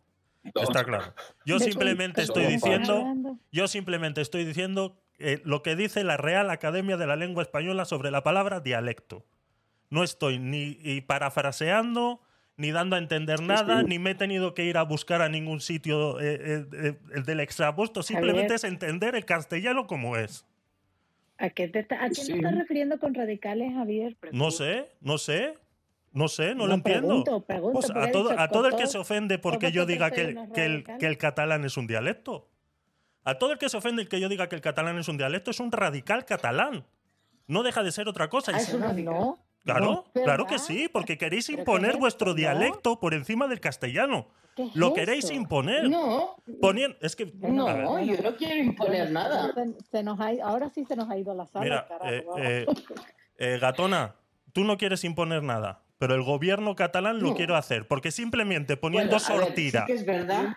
escúchame, Sí. simplemente Ahí- poniendo sortira en las puertas de salida cuando hay una emergencia, el que no sepa catalán no sabe por dónde salir. Y no me digas a mí que es muy No, fácil cuando- entenderlo. No me digas a mí que es muy fácil entenderlo, porque es muy fácil no te entenderlo. paras a leer. Es muy fácil entenderlo para ti porque vives ahí. Por esa misma regla de tres, que yo no entiendo las cosas que pasan en Cataluña porque yo no vivo ahí, tú tampoco puedes entender lo que sufre un extranjero cuando llega a Cataluña y no entiende ni papa de lo que pasa ahí. ¿Un extranjero o un español? Es que estamos cambiando ahora las cosas. ¿El qué? Que cuando llega un extranjero a Cataluña o cuando llega un español a Cataluña. Me da exactamente O sea, igual, un- sí es lo mismo. de Es lo mismo. No, no, porque ¿Cómo mira, que no? aquí tenemos Laura, No, Laura, Perdón, Bueno. tú, perdón, perdón. tú no eres digo- catalana de aquí, ¿no?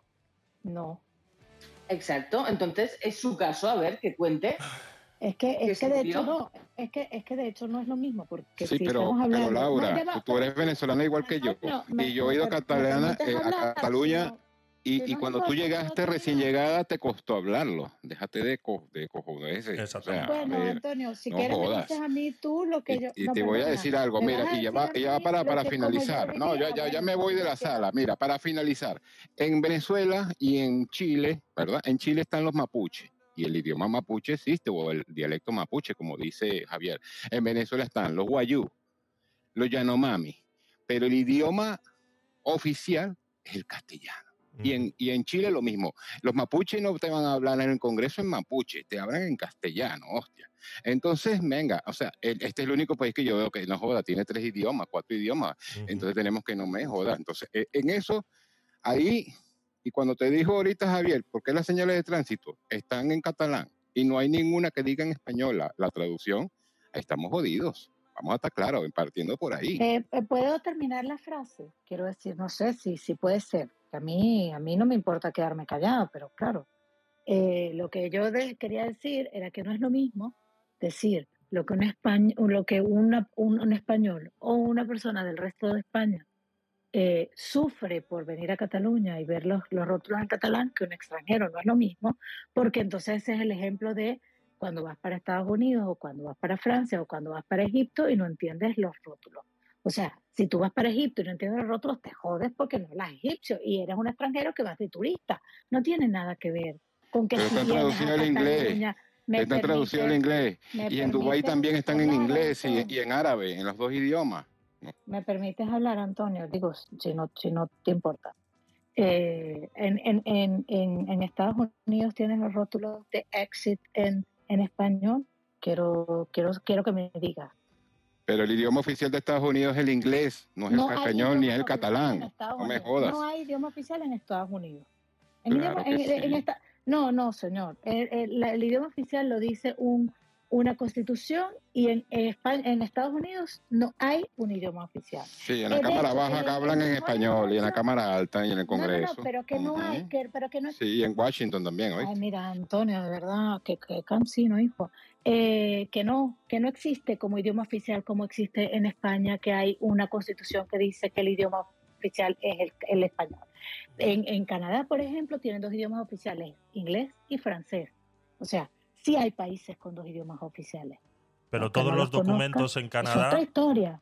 todos los documentos Están en en Canadá oficiales están en los dos idiomas. Están en los dos idiomas. De Correcto. hecho, eh, tú compras en- un champú Y en está Cataluña inglés y en francés, en Pero el en mismo Cataluña champú. no. En Cataluña no. claro, claro. Ah, Sí. vale. Yo lo que lo único que iba a decir es que yo no defiendo yo no defiendo eso. Yo desde el primer momento estaba hablando de otra historia.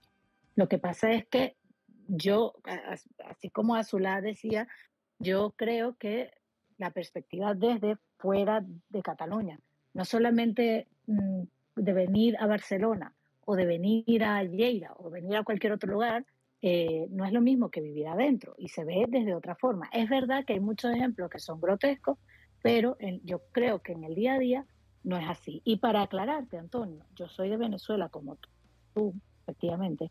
Yo llegué aquí en el 2008, o sea, yo tengo una cuarta parte de mi vida viviendo aquí eh, y a mí no me costó el catalán cuando llegué. O sea, si tú dices que a mí me costó, Si tú eh, llegaste bueno, hablando catalán, parte- o sea, ¿de acuerdo a lo que estoy entendiéndote? no, bueno, debe ser No, que a ver, vamos, vamos a estar claros, Laura. tampoco. Tú aprendiste catalán ¿Me porque tú tuviste un novio catalán y te enseñó catalán y Ah, tuviste pues, un proceso para hablar el catalán. pero, pero, Pedro, vamos a decir, si verdaderamente el catalán no es difícil de entender y, y tampoco es- creo que sea Pero, difícil pero de ¿qué sabes tú de aprender. mí, Antonio, para saber creo- si, yo aprendí catalán en qué momento de qué. Quiero decirte, o Bueno, sea, ya estamos venga, chicos, los límites de eh, eso. Eh, está claro que no. Yo he traído un tema y no nos No, hemos ido que por los derroteros es que, Javier, es que, que no eran es que no necesarios. es así. A mí no me costó aprender el catalán. Yo Sí. eh, eh, ha- ha- hablo catalán porque me da la gana. Cuando yo empecé a leer las cosas, a mí lo que me daba era curiosidad, cómo se decían las cosas, porque yo soy una persona curiosa y me gusta aprender. Y a mí, yo no se me sentí nunca eh, ni, ni, ni discriminada, ni en, ni en una posición de segunda, ni nunca. Y es así. Sí, pero y una pregunta, Laura, Pero precisamente. yo. tú que, tú que vives. mío, no puedo Mira, hablar de otro. Ya, pero Laura, damos por hecho eso, pero volviendo, volviendo a recapitular. Los catalanes eh, y, la- y los residentes en Cataluña, ¿crees tú que ven bien que haya una discriminación positiva hacia quienes entienden, hablan y usan catalán? Yo te digo lo que yo sé de cómo piensan los catalanes que están a mi alrededor, que seguro no es toda Cataluña, que son los que tengo yo alrededor. Eh, ellos ven bien eso. ¿Por qué? Uno, porque para ellos es importante proteger su idioma. Y, y, lo que ellos ven y lo que han aprendido toda su vida es que toda la televisión está en castellano y es mucho más fácil que los niños aprendan castellano solo con encender la tele porque hay muy pocas em, eh, cosas en catalán, no solamente en televisión, sino también en el cine, sino también en tal, y para ellos es como si ellos van con el salmón. Estuviesen en una situación de agresión de- del eh, no, del de- castellano. es que no es como agresión, es que yo, desde el punto de vista de los que yo veo aquí, ellos no lo ven como una agresión, pero sí es difícil, es como si, si nosotros no hacemos esto, de aquí a 15 años, de a 20 años, no se va a hablar catalán. Y para la gente que ha nacido con catalán en su casa, es importante mantener el catalán. Entonces, yo eso lo veo bien, lo veo mal, lo veo regular. Quizás no ni siquiera tengo que dar mi opinión al respecto, pero entiendo No, que no, esa es la base. La base Ya, ya, pero no te preguntaba, yo, yo te preguntaba por qué sensación es la que reina ahí, porque claro, desde Yo fuera, digo que desde los que conozco es eso, es, oye, si nosotros no protegemos este idioma de aquí a 15 años, mira, tan es así que mi hija Julieta, que tiene tres años, que eh, eh, eh, toda la vida aquí yo le he hablado catalán y castellano, y Jordi siempre habla catalán porque es lo que habla en su casa, eh, ahora que está en el colegio, o sea, que pasó a infantil 1 con tres años, llega aquí hablando castellano. Y tú dices, ¿cómo carajo estás hablando castellano? Si en la guardería, en la guardería, si en el cole te hablan en catalán, sí, si en la Laura, casa te hablan en yo- catalán, yo ¿cómo entiendo, hablas en castellano? ¿Y cómo hablas en castellano? Porque sus compañeros eh, unos hablan en castellano y otros hablan en catalán y ella llega aquí hablando castellano. O sea que Sí, pero por, retomar el tema, como estaba diciendo Sí. Javier, imagínate que tu hija, que a pesar de estar en clase aprendiendo catalán, y ella está usando preferentemente el castellano, imagínate que dentro de unos años eh, se ve ella discriminada negativamente por tener la preferencia por el castellano. Bueno, eso Es que yo eso, no lo he es que eso no está bien. Es que eso es Pues lo es, que que no yo no, bien. es que yo no he visto aquí, eh, o sea, eh, bueno, es que, es que bueno,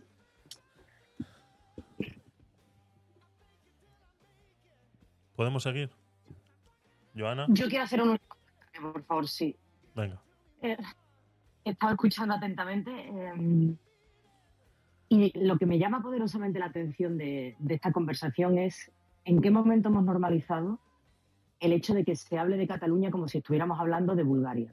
Ujú. ¿En qué momento hemos normalizado el decir, que lo he escuchado en dos argumentarios, pues igual que cuando vas a Francia tienes que hablar francés. Así es. Señoras y hasta hoy, insisto, hasta hoy es probable que este año, este año cambie la cosa, pero hasta hoy Cataluña es España.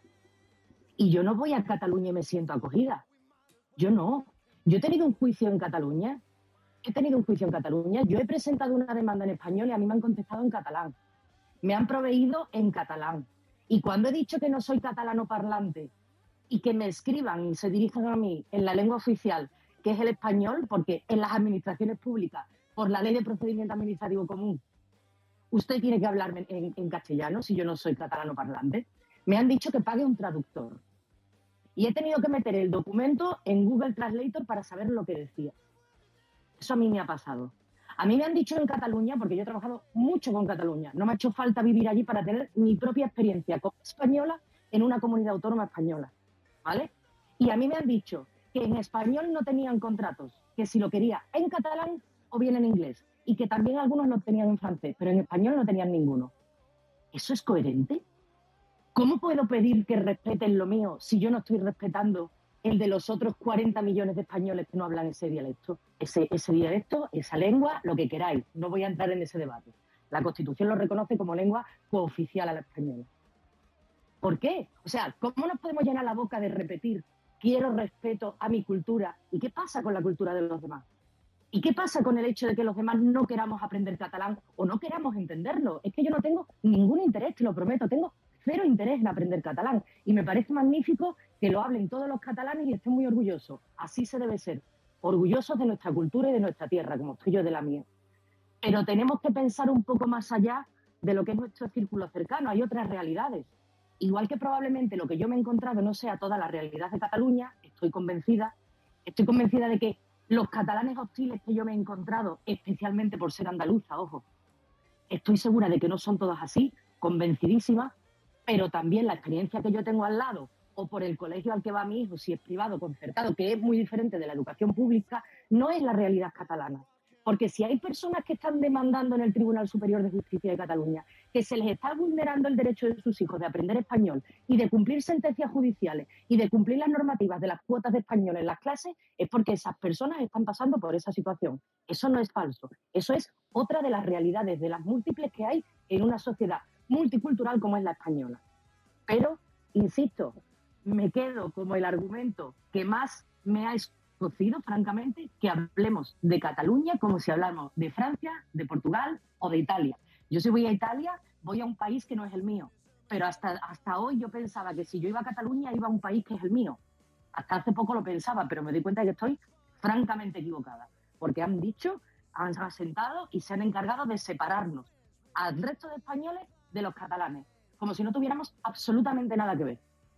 Como si fuéramos países que estamos a miles y miles de kilómetros y que no, no nos une ni un solo ápice de nuestra cultura y de nuestra historia.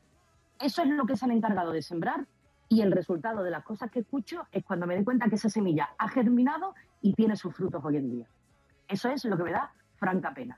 Que yo me siento que no soy bienvenida en Cataluña, ni en relaciones personales, eh, presenciales, ni en relaciones profesionales, aunque sean a distancia. Insisto y estoy convencida de que eso no son todos los catalanes. Estoy segurísima. Conozco catalanes extraordinarios, extraordinarios, que cuando yo me he movido, mi experiencia personal, durante años trabajando con Cataluña, me he encontrado esos comportamientos hostiles también. Simplemente quería hacer ese último comentario. Así es, Joana, estoy completamente de acuerdo contigo y es por donde yo quería llevar el tema del- del- de los idiomas y los idiomas cooficiales eh, que existen en España, porque no quiero que me sigan pegando eh, por, por expresar mi opinión, ¿no? Entonces, eh, es por ahí por donde yo lo quería llevar. Lastimosamente, pues como siempre sacamos este tipo, este tipo de temas, pues eh, nos pasa lo mismo. Siempre nos pasa lo mismo que nos vamos por derroteros que no son los necesarios, empezamos a sentirnos ofendidos, la gente se ofende, empiezan a decir que no todos los catalanes son iguales, exactamente igual, pues que no todos los españoles son iguales, ni todos los italianos son iguales, ni todos los vascos son iguales, ni todos los gallegos son iguales. Eso está claro. Eh, asimismo, como se dice por esa regla de tres, como se dice que en Cataluña, eh, para saber la realidad de Cataluña hay que vivir ahí, no es necesario. Yo tengo la realidad de vivir afuera de Cataluña y de ver cómo vemos Cataluña desde aquí o cómo los catalanes venden Cataluña desde Cataluña al extranjero. Y es igual de válida por mucho que los que viven ahí no lo quieran entender. Entonces, eh, cuando entramos en ese tipo de temas y no logramos entender el punto de vista de las personas que por el simplemente hecho de no vivir ahí no pueden opinar, pues es, eh, pues es, es la misma discusión que he tenido con Azulá muchas veces cuando hablo de este tema. Muchas veces no, siempre. Que eh, se tiene que terminar la discusión por el simplemente hecho de no vivir en Cataluña. Entonces, como no vives en Cataluña, no tienes la- el derecho a opinar. Entonces, eh, lastimosamente, cuando entramos en... en- Eso te lo acabas de sacar para Pero es verdad, es en verdad. ningún momento he dicho que por no vivir en Cataluña no tienes derecho a opinar. De hecho, opinar tenéis todos, y yo creo que no os he dicho callaros que no tenéis derecho a decir nada. Yo os he expuesto mi visión desde mi Has desde empezado... que aquí las cosas se perciben Vale. mm, diferentes. Voy a terminar de decir lo que, lo que quería decir. Tú has empezado el- tu, tu disertación diciendo, para saber lo que pasa aquí hay que vivir aquí. Mm, yo creo ser una persona bastante elocuente y vivaz para saber lo que se dice siempre entre líneas. Por favor, vete eh, cuando termine esto y te escuchas la introducción que he hecho hoy, porque tiene mucho sentido con todo lo que nos está pasando hoy. Y es que no todos entendemos lo mismo cuando se habla de la misma cosa. Entonces, lastimosamente es así. Pero bueno, vamos a seguir porque no quiero, no quiero encasquillarme y, y- y vamos, a, vamos a ir a una cosa seria. Bueno, Málaga, dime. Javi, Sí. vo- voy a poner, quiero echarle un jarro de agua fría, ¿vale? Para, para, bueno, enfriar la cosa. Estoy, quiero que venga Puigdemont y Aragonese y, pi- y pise la costa, la costa del Sol, porque se, le- se va a alegrar mucho, desde Torremolino hasta Estepona, Marbella, hasta Marbella, Puerto Benú, se van a alegrar mucho porque no va a haber un cartel en español, ¿vale? Y si vas a Torre del Mar, verás carteles en alemán.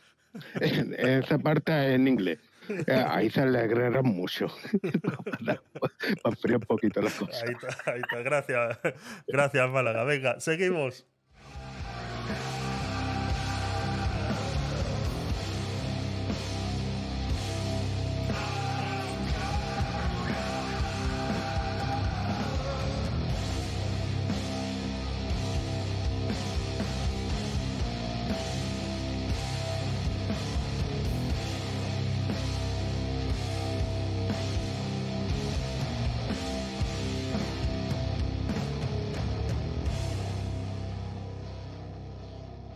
Vamos a ponernos un poco serios.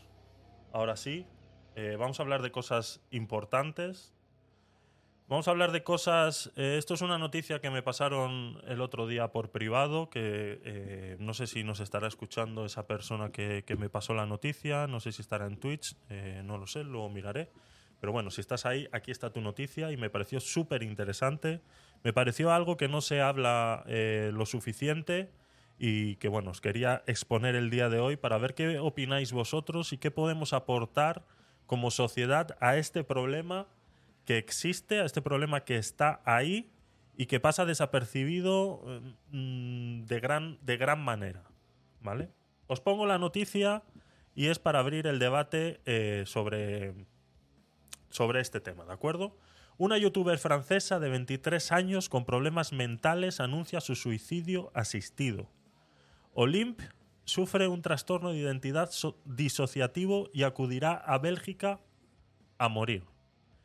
Lily tiene 23 años y 251.000 seguidores en YouTube.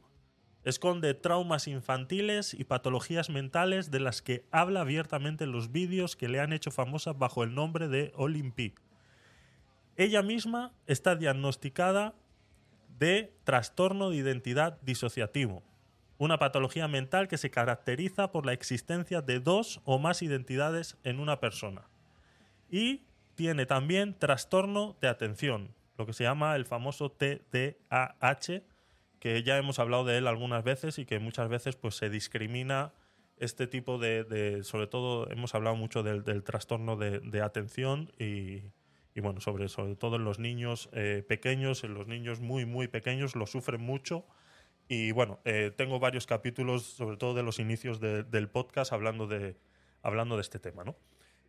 En 2020 la joven compartió a diario su estado de ánimo con su comunidad en su canal, el diario de Olympie. Tres años después, la joven francesa ha provocado un terremoto al anunciar en un mensaje en sus redes su decisión de quitarse la vida mediante un suicidio asistido en Bélgica. Olympie ya ha contactado con los médicos y el suicidio se llevará a cabo a partir del último trimestre de 2023. Decía, mi vida no es una serie de Netflix. No podemos debatir sobre el fin. Es mi vida y es una decisión difícil, difícil que he tenido que tomar. De esta manera se ha justificado la youtuber que ha reaccionado que está muy cansada y que no se trata de una decisión impulsiva, sino de algo que lleva meditando desde hace mucho tiempo. Los problemas mentales de la youtuber que ha desarrollado eh, hasta 15 diferentes personalidades surgieron tras una traumática infancia llena de abusos. Olimpia ha sido víctima de pedofilia, sufrió cinco violaciones durante su adolescencia, también sufrió abandono de su familia y pasó por 20 familias de acogida en 7 años que también eh, acabaron abandonándola. En el colegio también sufrió acoso durante 14 años. Dice ella misma en, en sus vídeos, en uno de sus vídeos, dice, como todo ser humano tengo mis límites. Y esos límites han sido llevados durante años hasta el extremo. No puedo pasar por más pruebas. He recibido mensajes de personas que me dicen que a menudo que menudo ejemplo doy a los jóvenes, pero no puedo vivir para los demás y hacer las cosas en función de los demás. Concluye esta muchacha en uno, en uno de sus vídeos contestando a los comentarios que le dejan en, en YouTube. Con esto me gustaría eh, saber vuestra, vuestra opinión, saber eh, vuestro círculo, sobre todo cercano, si habéis eh, tenido contacto en algún momento con estos niveles. Aquí estamos hablando de unos niveles de eh, trastornos eh, muy, muy, muy severos. Estamos hablando de un extremo muy, muy grande, pero que no deja de, de- existir, pero que hasta este extremo, que no sabemos si es realmente el extremo de una situación a la que puede llevar a una persona a llegar a suicidarse, hay muchos anteriores muy por debajo de este eh, nivel de, de- de acoso que ha podido recibir esta, esta joven, que también han llevado a muchos jóvenes eh, al suicidio, ¿no? Eh, quiero saber vuestra opinión, quiero saber si habíais escuchado sobre este tema, qué os parece y sobre todo eh, yo lo quiero llevar y a ver si nos podemos mantener en esa línea sobre qué, qué tenemos que hacer como sociedad para poder luchar contra este gran problema, sobre todo en el suicidio en las personas jóvenes. Sobre todo ahí. Joana, adelante. Pues cuando yo escucho historias como esta, estoy convencida de que hemos fracasado como sociedad, Javi. O sea, me parece desgarradora la historia, me parece... Soy incapaz de, de siquiera tener un poco de, de, no sé, de la sensibilidad de lo que ha podido sufrir esa persona. Exactamente. Ha tenido que ser horrible. Y por eso digo que, que a veces nos preocupamos, a veces no. Eh, Estamos en una sociedad de, de cristal y estamos en una sociedad de plástico. ¿Por qué digo eso? Porque al final nos quedamos siempre en el espejo, en lo que se refleja, en lo que se ve, y cada vez estamos mm, abandonando más la salud mental. Y, y una persona, lo que nos diferencia de los animales, es precisamente nuestra estabilidad emocional, el bienestar emocional, el estar en paz contigo mismo, el saber gestionar eh, las situaciones. Y eso al final es lo que eh, te lleva a que seas una persona equilibrada, feliz, capaz de realizar tus metas, que seas un ser humano funcional, eh, de poder llevar una vida ordinaria como cualquier otra persona. Y el hecho de que exista una chica, creo que me has dicho que tenía 23 años, ¿no? Sí. Que haya pasado por esos episodios tan terribles y que la única solución que vea su problema sea suicidarse, al menos en este caso ya estamos teniendo la noticia de que esta chica ha advertido que se va a suicidar, pero ¿cuántos casos hay de adolescentes que tienen episodios similares o incluso ni siendo tan graves, pero los gestionan incluso de peor manera Exacto. y terminan suicidándose? O sea, no es natural que una persona con 20, 23 años quiera acabar con su vida, cuando es la época de tu vida en la que tienes más sueños, más proyectos, más ilusiones y más ganas de vivir. Entonces, mm, ¿qué sociedad estamos creando? ¿Qué sociedad estamos creando para que haya esos jóvenes que, que tengan ese sufrimiento tan profundo que no vean otra salida? Es decir, aquí acabo con todo, me da igual, y que no haya nadie que le tienda una mano y le diga voy a ayudarte porque lo que te está pasando necesita que todos nos volquemos en que tú mejores, en que tú te recuperes y al menos si, si no logras olvidar todo lo que te ha pasado, porque de todo lo que has dicho es complicado que un ser humano pueda, pueda olvidarlo, por lo menos que le ayuden a eh, sobrellevar esa situación de la mejor manera posible, a gestionarlo de la mejor manera posible, pero que, que se levante por la mañana con ese poquito de ilusión que te haga tirar para adelante. O sea, si consiguiéramos que eso lo tuvieran todos los seres humanos, sí que podríamos decir que estamos haciendo las cosas medianamente bien. Medianamente bien. Pero sin duda, mi conclusión, me parece un fracaso como sociedad que sucedan esos episodios, Javi. Eso, ese es un fracaso como sociedad y alguna vez lo hemos comentado, eh, que yo siempre he reivindicado que el acceso a un psicólogo psiquiatra tiene que ser inmediato. Eh, yo he puesto el ejemplo muchas veces de que este tipo de acciones al suicidio, como tú bien has dicho, pues esta muchacha al menos lo tiene súper pensado, súper meditado. Eh, ten- tenemos que tener en cuenta por todo el proceso de, de- de maltrato que, que ha sufrido y de abandono de, de todas esas familias de acogida por las que ha pasado y que no han sido capaces de, darle ese, ese, no sabemos si de darle ese cariño o simplemente como ella eh, ha sufrido tanto, no sabe recibir ese cariño y ya está en un punto en el que no, en el que no hay retorno, ¿no? Pero eh, es como tú bien dices, ¿no? Eh, eh, muchos, eh, incluso con cosas más pequeñas, eh, llegan a- a- hasta, hasta el suicidio. Y muchas de las veces eh, no nos damos cuenta de que el acceso a un psicólogo, el acceso a un psiquiatra, ya no solamente tiene que ser por parte de una persona que está sufriendo un- un- ese, ese malestar, ese- esa depresión incluso, sino que incluso el entorno tiene que ser capaz de detectar que esta persona necesita ayuda. ¿no? Entonces, tanto tenemos que concienciar tanto a las, a las personas que rodean eh, eh, de que esto puede estar pasando, de que puedan llegar a detectar esto y podamos aconsejar a estas personas de que accedan a un psiquiatra, a un psicólogo. Pero ¿qué pasa? Que luego nos encontramos con el problema de que no hay acceso a un psicólogo, a un psiquiatra de primera mano, ¿no? De que tenemos que pasar por un médico de cabecera, nos tienen que dar una cita, la gran mayor parte de las citas eh, son para meses, o si no te lo tienes que pagar porque, porque no hay otra manera, ¿no? Y el impulso eh, primario de acceder a un psiquiatra, de acceder a un psicólogo, dura 30 segundos.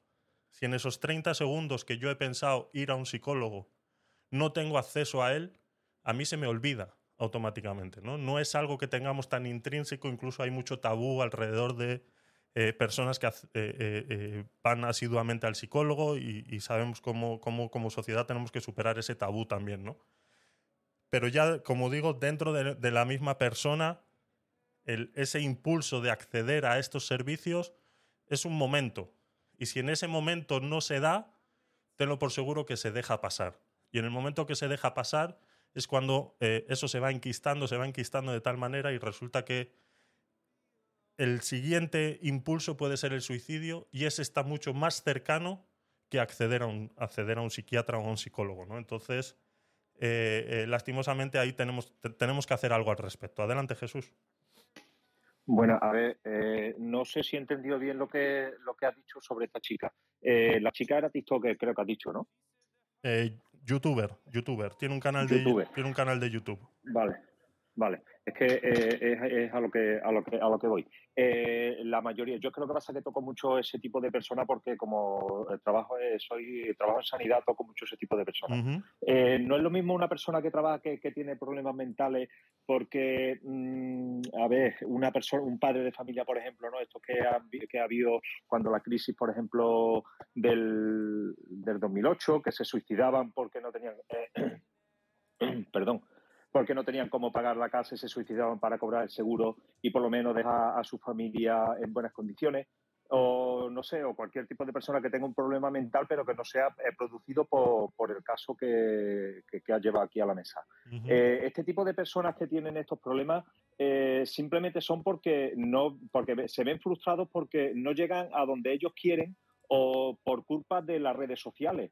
Eh, una persona que tiene problemas, porque darse cuenta de que la mayoría de los chavales que mueren eh, que se suicidan, eh, eh, independientemente de que tengan problemas de bullying o tengan problemas de cualquier tipo en, en su vida cotidiana, pero la mayoría son TikTokers o son YouTubers o son gente que, que actúa en las redes sociales y no llegan a los niveles que ellos quieren llegar. Entonces, es, es tan grande su frustración que no tienen otra salida, no pueden recurrir a un, a un abogado porque son incapaces de pensar a un abogado, perdón, a un psicólogo, porque son incapaces de pensar que un psicólogo le va a solucionar su problema. Su problema está más allá de un psicólogo, su problema está en que no han recibido likes en donde lo querían recibir, no han llegado a los likes que ellos querían llegar, no ha llegado a donde ellos querían que llegara la, la información que han dado, cualquier historia de esa. Entonces, eh, esta chica, me imagino que su problema será o habrá sido que eh, habrá pasado cualquier película en su canal o lo que sea y ella ya se empieza a frustrarse. ¿Qué es lo que pasa? Que somos tan hijos de la grandísima que vamos a machacar a esa persona. En cuanto había una debilidad, vamos a atacar a, atacar a esa debilidad. Y en el mundo de los TikTokers, en el mundo de los YouTubers, en el mundo de los de este- en este mundo eh, son así, porque yo me tengo que llevar más, eh, más, más eh, ¿cómo decirlo? Mm, ay, no me sale la palabra. Bueno, eh, tengo que ser mejor que tú. Si no soy mejor que tú, mm, soy, soy inferior. Y entonces ahí llegan las frustraciones en este tipo de, de personas. Independientemente a que tengan problemas mentales ya de por sí, porque son eh, personas que se lo han dado todo. Entonces, a una un niño que no ha sabido decidir por sí mismo de chico, que cada vez que pedía se le daba, que cada vez que hacía estaba la madre ahí, que no, no vaya a recoger el plato de la mesa, ya te lo recojo yo, no se te vaya a partir un dedo. Eh, entonces, son personas que con nada que les pasa se frustran. Y el, el- el frustrarse tanto, tanto, tanto llega a ese punto, al punto en que no saben cómo corregir su vida. Ha contado ¿Qué? que han abusado de ella, que ha contado que esta chica abusaron de ella de pequeña. Es así, ¿no? Javi? sí, ¿No? vale, vale, vale. Sí, sí, ha dicho. Pero bueno, yo, yo independiente, yo ese punto no lo, no lo he tocado. Yo el punto de abusado sé que eso es un trastorno mental para toda tu vida. Ahí no he tocado porque yo, yo he nosotros hemos cogido casos que, en los que eh, no hemos llorado de, de milagro porque las situaciones eran para volverse loco antes de entrar a la casa. Pero bueno, no, no llega a ese punto porque yo sé que una violación, un abuso sexual o cualquier cosa de pequeño ya te frustra para toda tu vida. Es igual que cuando tú tienes un padre que es muy severo contigo y cada dos por tres te está, mm, no sé qué decir, pero cualquier cosa pegándote o cualquier, eh, como, como antaño, ¿no? Antiguamente eh, tus padres, había padres que te educaban a base de tortazos, de latigazos en el culo, o zapatillazos, o tu madre, o cualquier cosa. Entonces, mm, no he visto tantos traumas como, por ejemplo, los que estoy viendo ahora mismo. Y los, los traumas que más, que más, más se ven son los traumas de, eh, provocados por las redes sociales, porque ellos no son, son incapaces de ver la realidad más allá de las redes sociales. Entonces son personas que son, eh, son muy inseguras, son personas que están metidas en su mundo, no tienen casi amigos ninguno y eso hace también que tú no sepas desenvolverte en la vida normal y corriente. La mayoría de ellos, yo como, de- como os he dicho antes, son chavales de 20, 20 y pocos años, 20 y muchos años. No llega a de de 30 años para abajo, son casi todos. Y todos por lo mismo, porque son personas y personas que no son capaces de, pensar por sí solos. Eh, vamos, tú eres una persona de esas las dejas sueltas en el mundo y yo creo que duraría dos días. Al tercero se tiraría de un pozo para abajo. Adelante, Málaga. Sí, bueno, eh, primero había que decir que el suicidio, hay que rechazar el suicidio como las, la solución. Eso no, para que a todo. Eso hay que tener primer objetivo. objetivo. No quiero hablar de, de más allá, sino voy a hablar de más acá. La, la primera solución no es el suicidio. Por- aunque tenga bastante motivos materiales, físicos, emocionales, desde la infancia. No, el suicidio no. No, no es la solución. Ahora, la segunda opción, ¿qué le pasa? Porque no le ponen unos medios, un, un psicólogo. ¿Qué pasa ahí en la sociedad? ¿Qué pasa? No, hasta el último trimestre te vamos a dejar pensar, pero no la ponen ningún psicólogo, ninguna ayuda. Esa persona hay que ayudarle, porque está fuera de sí, fuera de ser persona humana. Entonces, había que ayudarle. ¿Dónde están los psicólogos? ¿Dónde? ¿No hay? ¿La sociedad? ¿Qué pasa? ¿Miramos para otro lado? ¿Eh? Esa persona ha decidido suicidarse, lo sabemos y hacemos como la avestruz, ¿no? Metemos la cabeza bajo tierra, ¿no? Eh, y, y quiero dar un mensaje a todas las personas que están pasando por mala racha, por desempleo, por intereses económicos, materiales, físicos, emocionales. El, su- el suicidio no es la solución, Exacto. ¿vale? Recordar que. Sí, a adelante. ellos lo vieran tan claro en su mente. No, no, que ojalá ellos lo vieran tan claro en su mente, ¿no? Yo Claro. en, en esas cosas soy lo más respetuosa posible porque, eh, o sea, lo más básico que tiene el ser humano, que es el instinto de supervivencia, cuando el propio ser humano quiere acabar con su vida, qué estado de desesperación y de, de desconsuelo tiene que tener una persona para decir que no quiere seguir viviendo. Esto tiene que ser horrible, esto tiene que ser un tormento de verdad insuperable para las personas. ¿eh? Mira, os, os cuento. Perdón, Joana. Os, cue- os cuento un caso de, de- de una chica que tuvimos hace poco, que, bueno, hace poco, la chica la tenemos desde casi desde que nació. Eh, la chica nació con un trastorno mental, que yo no sé de dónde salió ese trastorno mental, una familia normal, eh, la, la madre maravillosa, el padre tres cuartos de lo mismo, y la hija tenía un trastorno mental que cada dos por tres estaba liada con la madre, y yo no sé la pítima que tenía con la madre, que era cada dos por tres con la madre.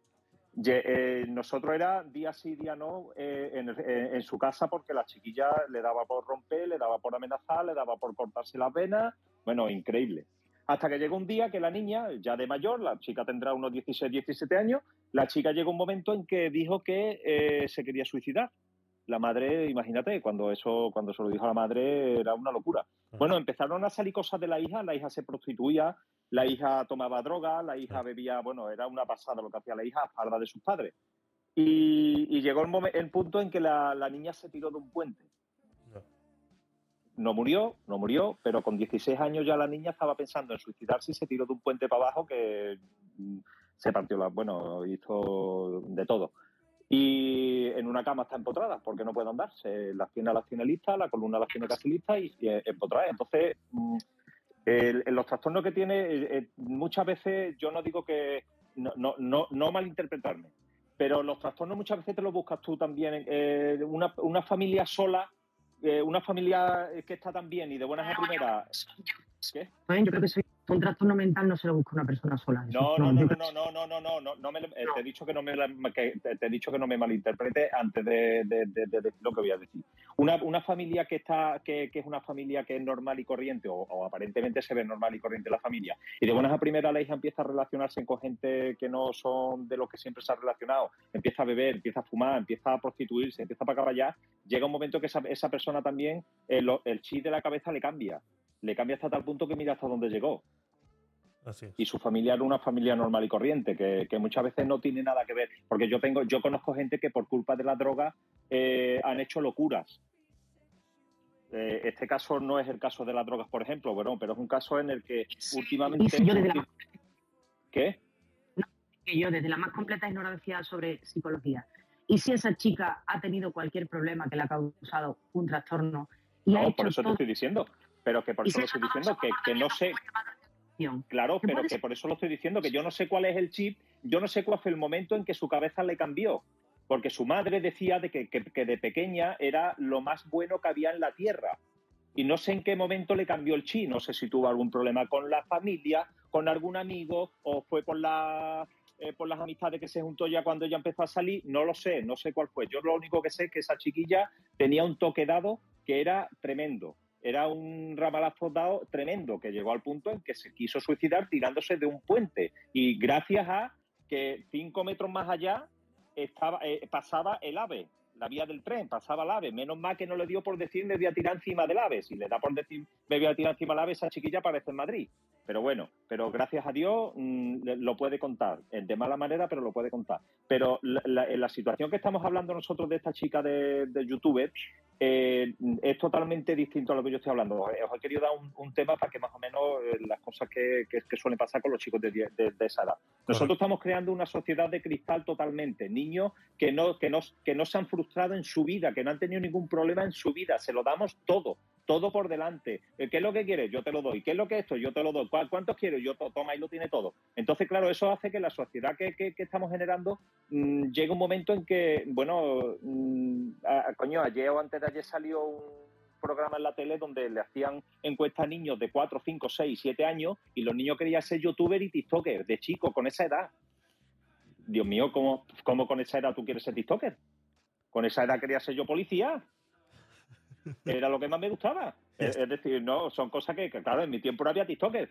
Pero, coño, ya está, pero ya creas una sociedad en la que eh, si no, es, pues, si no somos TikTokers no somos nada. Entonces ahí empieza ya el tema de frustrarse la gente. Ya desde chiquitito ya no está frustrando. Niño, ¿tú cómo vas a ser TikToker si yo quiero que tú seas futbolista? No, yo como voy a ser futbolista, yo ser TikToker, dame un ordenador, dame un móvil, toma el móvil por delante. Pues yo ya empiezo con mis aplicaciones, empiezo con mis historias. Entonces, claro, llega un momento en que no, yo sé, yo quiero ser, yo quiero que tú me hagas un vídeo, colgarlo y a ver cuántos likes tengo. Y cuando yo vea que no tengo los likes suficientes, pues me vengo abajo. Y como eres un niño que te lo han dado todo, pues no eres capaz de, de aguantar esa, esa, no presión, pero esa situación. ¿A dónde llegamos? Al punto en que la frustración llega a que yo ya no quiero vivir más. Y luego, si, ha- si luego ha tenido problemas, como el que, por ejemplo, ha tenido de que ha sido violada, ha sido abusada, ha sido lo que sea, pues entonces ya imagínate, esa chiquilla lo que tiene en la cabeza es un lío enorme de lo que es la vida real. No sabe qué es la vida real. Así es. Muchas eh, gracias. Gracias, eh. Jesús. Sí, Vamos a escucharla a ver qué nos cuentan. Mabel, bienvenida. bienvenida, Mabel. Hola, buenas tardes. Primera vez que subo al, al podio con ustedes. Siempre los escucho. Joana, gran amiga. Antonio dos, pero en realidad Pedro. Eh, bueno, yo estoy un poco en shock eh, con la noticia. Más allá de todo el trastorno, que pobre, yo soy madre y, y la verdad es que eh, comparto la idea de mm, la opinión, mejor dicho, de Joana en cuanto a que este caso es una evidencia de lo que es el fracaso so- como sociedad, ¿no? Eh, también comparto plenamente el comentario de Javier y Jesús en, en- este sentido de que yo aquí vivo en Estados Unidos y bueno, aquí sabemos que los jóvenes tienen, digamos que, algún tipo de facilidad, ¿verdad?, para acceder a ciertas cosas y los padres a veces tratando de ser tan permisivos y- y trata- y me incluyo, ¿eh? tratando de cubrir un poco todas esas necesidades que nosotros no tuvimos, sobre todo los que venimos de países de, mucha necesidad. Bueno, a lo mejor somos tan permisivos y queremos tapar tantas cosas que hacemos eso sin conciencia eh, de querer dar todo y creamos esos niveles de frustración. Eh, a mí un, psicólogo me lo dio a ver cuando mi hija mayor tenía 12 años y lloraba insaciablemente porque no íbamos a unas vacaciones en, un lugar puntual y yo decía, pero, o sea, me decía, pero entonces yo lo comentaba y, me decía, y, o sea, ella está frustrada porque no va a ese parque y no a este parque. O sea, estás viendo el nivel de fragilidad emocional que ella se frustra por no ir a un parque y no a otro. Entonces, bueno, yo desde ese momento a mí me marcó mucho, me dio un libro a leer que se llamaba Hijos permisivos, ve, Padres permisivos, hijos tiranos, ¿no? Entonces leí ese libro y transformó mi vida como madre y bueno, gracias a Dios pude hacer algunas correcciones y hoy en día son mujeres totalmente eh, libres y, insertadas en una sociedad donde saben que eh, lo que se quiere tener se debe trabajar.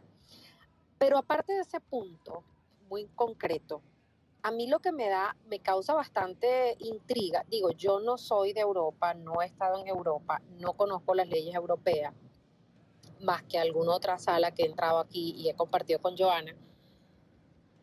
pero me causa bastante intriga eso de suicidio asistido. O sea, debo entender que eso no es eutanasia. O sea, debo entender que eso es, ¿qué término? Eh, Es que como abogada no me cierra. O sea, suicidio asistido, eso no, no, no lo encuentro legalmente la, digamos que la forma, no, no la puedo ubicar en contexto. Si alguien sabe del tema, ya indagando un, pro- un poco más legalmente de lo que implica eso de suicidio asistido en Bélgica, yo recuerdo en alguna oportunidad que vi una película, que era una película de estas comedias de amor, eh, no me acuerdo ahorita el nombre, en donde el chico queda inválido, era un deportista, es muy famosa, que le regala unas medias de, de. Elegir un amor, que le regala unas medias de abejilla a su cuidadora, ¿viste? Y él decide... Antes de ti se llama para América Latina. antes de gracias. Entonces, esa película, él decide hacer un suicidio, pero ahí no le hablaban suicidio asistido, sino que le, llamaban eutanasia. Y si mal no recuerdo, era en uno de estos países, no sé si era Bélgica o Suiza, no, no recuerdo bien. Pero era una cosa como que él iba a un lugar, firmaba una, una le hicieron una serie de, de, de terapias antes de para que él supiera que claramente cuál es- pero era una comedia, o sea, no me imaginé nunca que eso funcionara en, en gente joven. Entonces no sé si ustedes tienen información de eso, me, me interesaría saber. Gracias. Gracias a ti.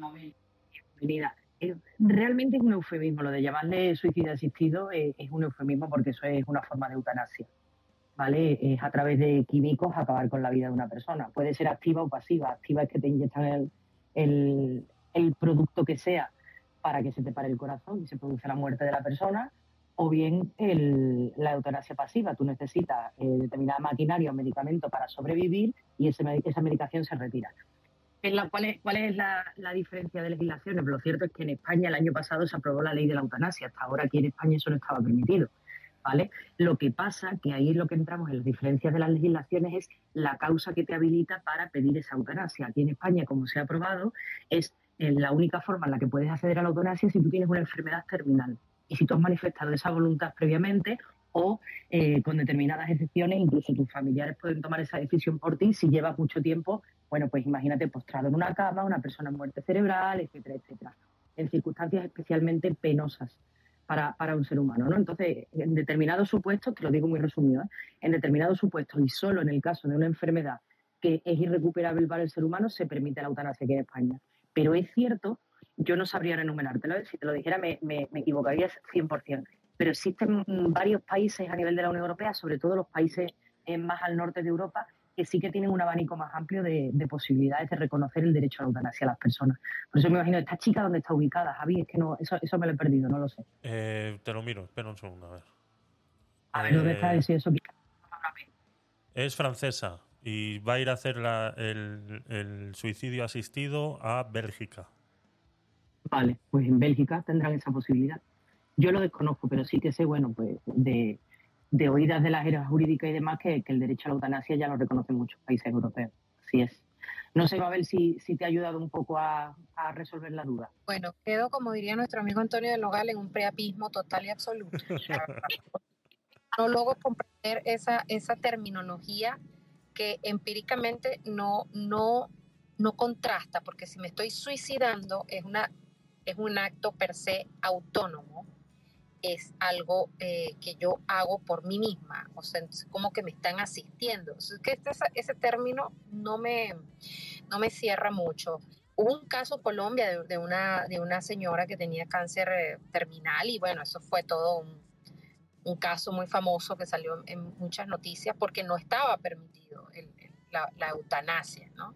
Entonces, bueno, eh, comprendemos, yo en mi cabeza comprendo y muchos nosotros conocemos eh, la, la, digamos que el- el- la posición legal de lo que es la eutanasia pasiva o activa, que es como lo comentaste tú, Joana, pero por el simple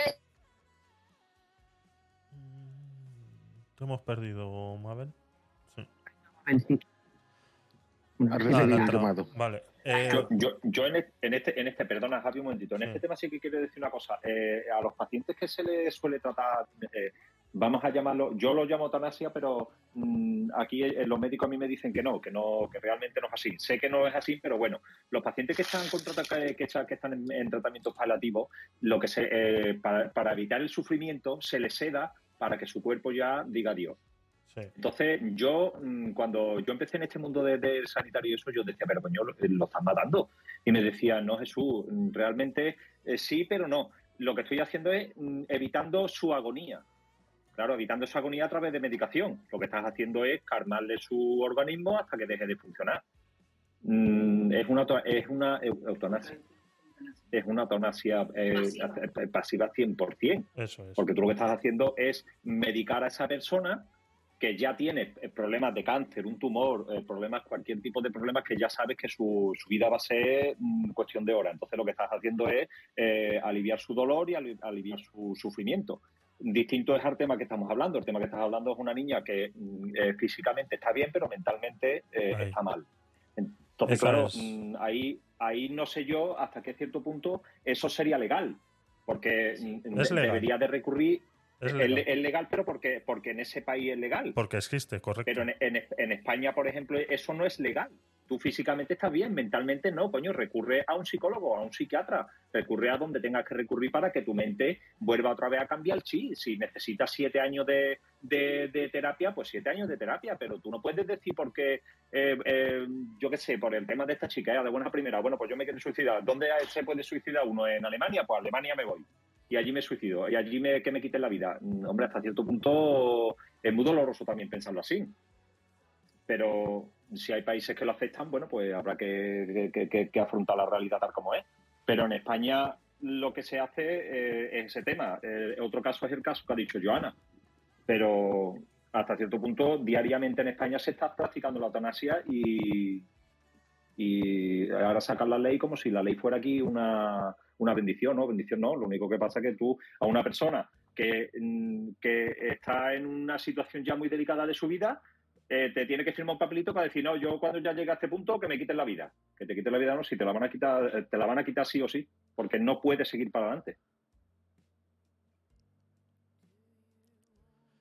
Estaba, eh, según yo estaba viendo esta noticia el día que, me la pasaron, estuve eh, investigando y por lo poco que pude leer en, en varias en varios sitios, la diferencia que hacían en relación a lo que es eutanasia o suicidio asistido o, o como le hemos llamado aquí, creo que ha sido así, es eh, eh, la única diferencia que di- difería de una de la otra era el estado actual de la persona que es, a la cual se le iba a ejercer ese, ese, ese procedimiento, ¿no? La eutanasia eh, se, se- menciona más, por eso como decía Joana, es un tema de, de- de cómo se quiera, cómo se quiera entender, ¿no? La eutanasia es lo que se ejerce a personas que están con una enfermedad terminal y que incluso ellas han decidido, o incluso sus familiares, si esa persona no puede, han decidido eh, acabar con esa vida de manera activa o pasiva.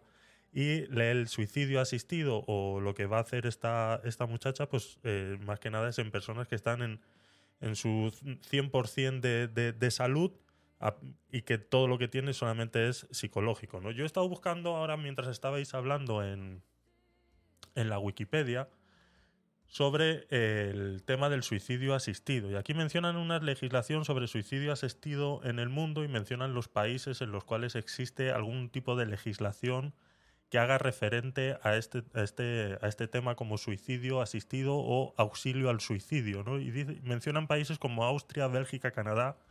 Y me llama la atención que está España. ¿no? Entonces en España nos remiten al BOE del... eh, ahora, eh, un segundo.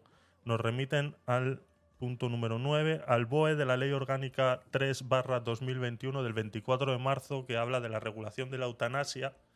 Y estaba leyendo así un poquito por encima y dice que en el capítulo 2 existen los derechos a solicitar la prestación de ayuda para morir. Se reconoce el derecho de toda persona que cumpla los requisitos previstos en esta ley a solicitar y recibir la prestación de ayuda para morir. Eh, estaba intentando ver cuáles requisitos para percibir la percepción de ayuda para morir. Para poder recibir la prestación de ayuda para morir será necesario que la persona cumpla todos los siguientes requisitos. Todos los siguientes requisitos. A. Tener nacionalidad española, residir legal en España o certificado de empadronamiento que acredite, ¿vale? Disponer por escrito de la información que exista sobre un proceso médico, las diferentes alternativas y posibilidades de actuación, incluida la de acceder a cuidados paliativos integrales comprendidos en la cartera común de servicios y a las prestaciones que tuviera derecho de conformidad a la normativa de atención a la dependencia. C. Haber formulado dos solicitudes de manera voluntaria y por escrito o por otro medio que permita dejar constancia y que no sea el resultado de ninguna presión externa. Eh, si el médico responsable considera que la pérdida de la capacidad de la persona solicitante para otorgar el consentimiento informado es inminente, podrá aceptar cualquier periodo menor. Vale.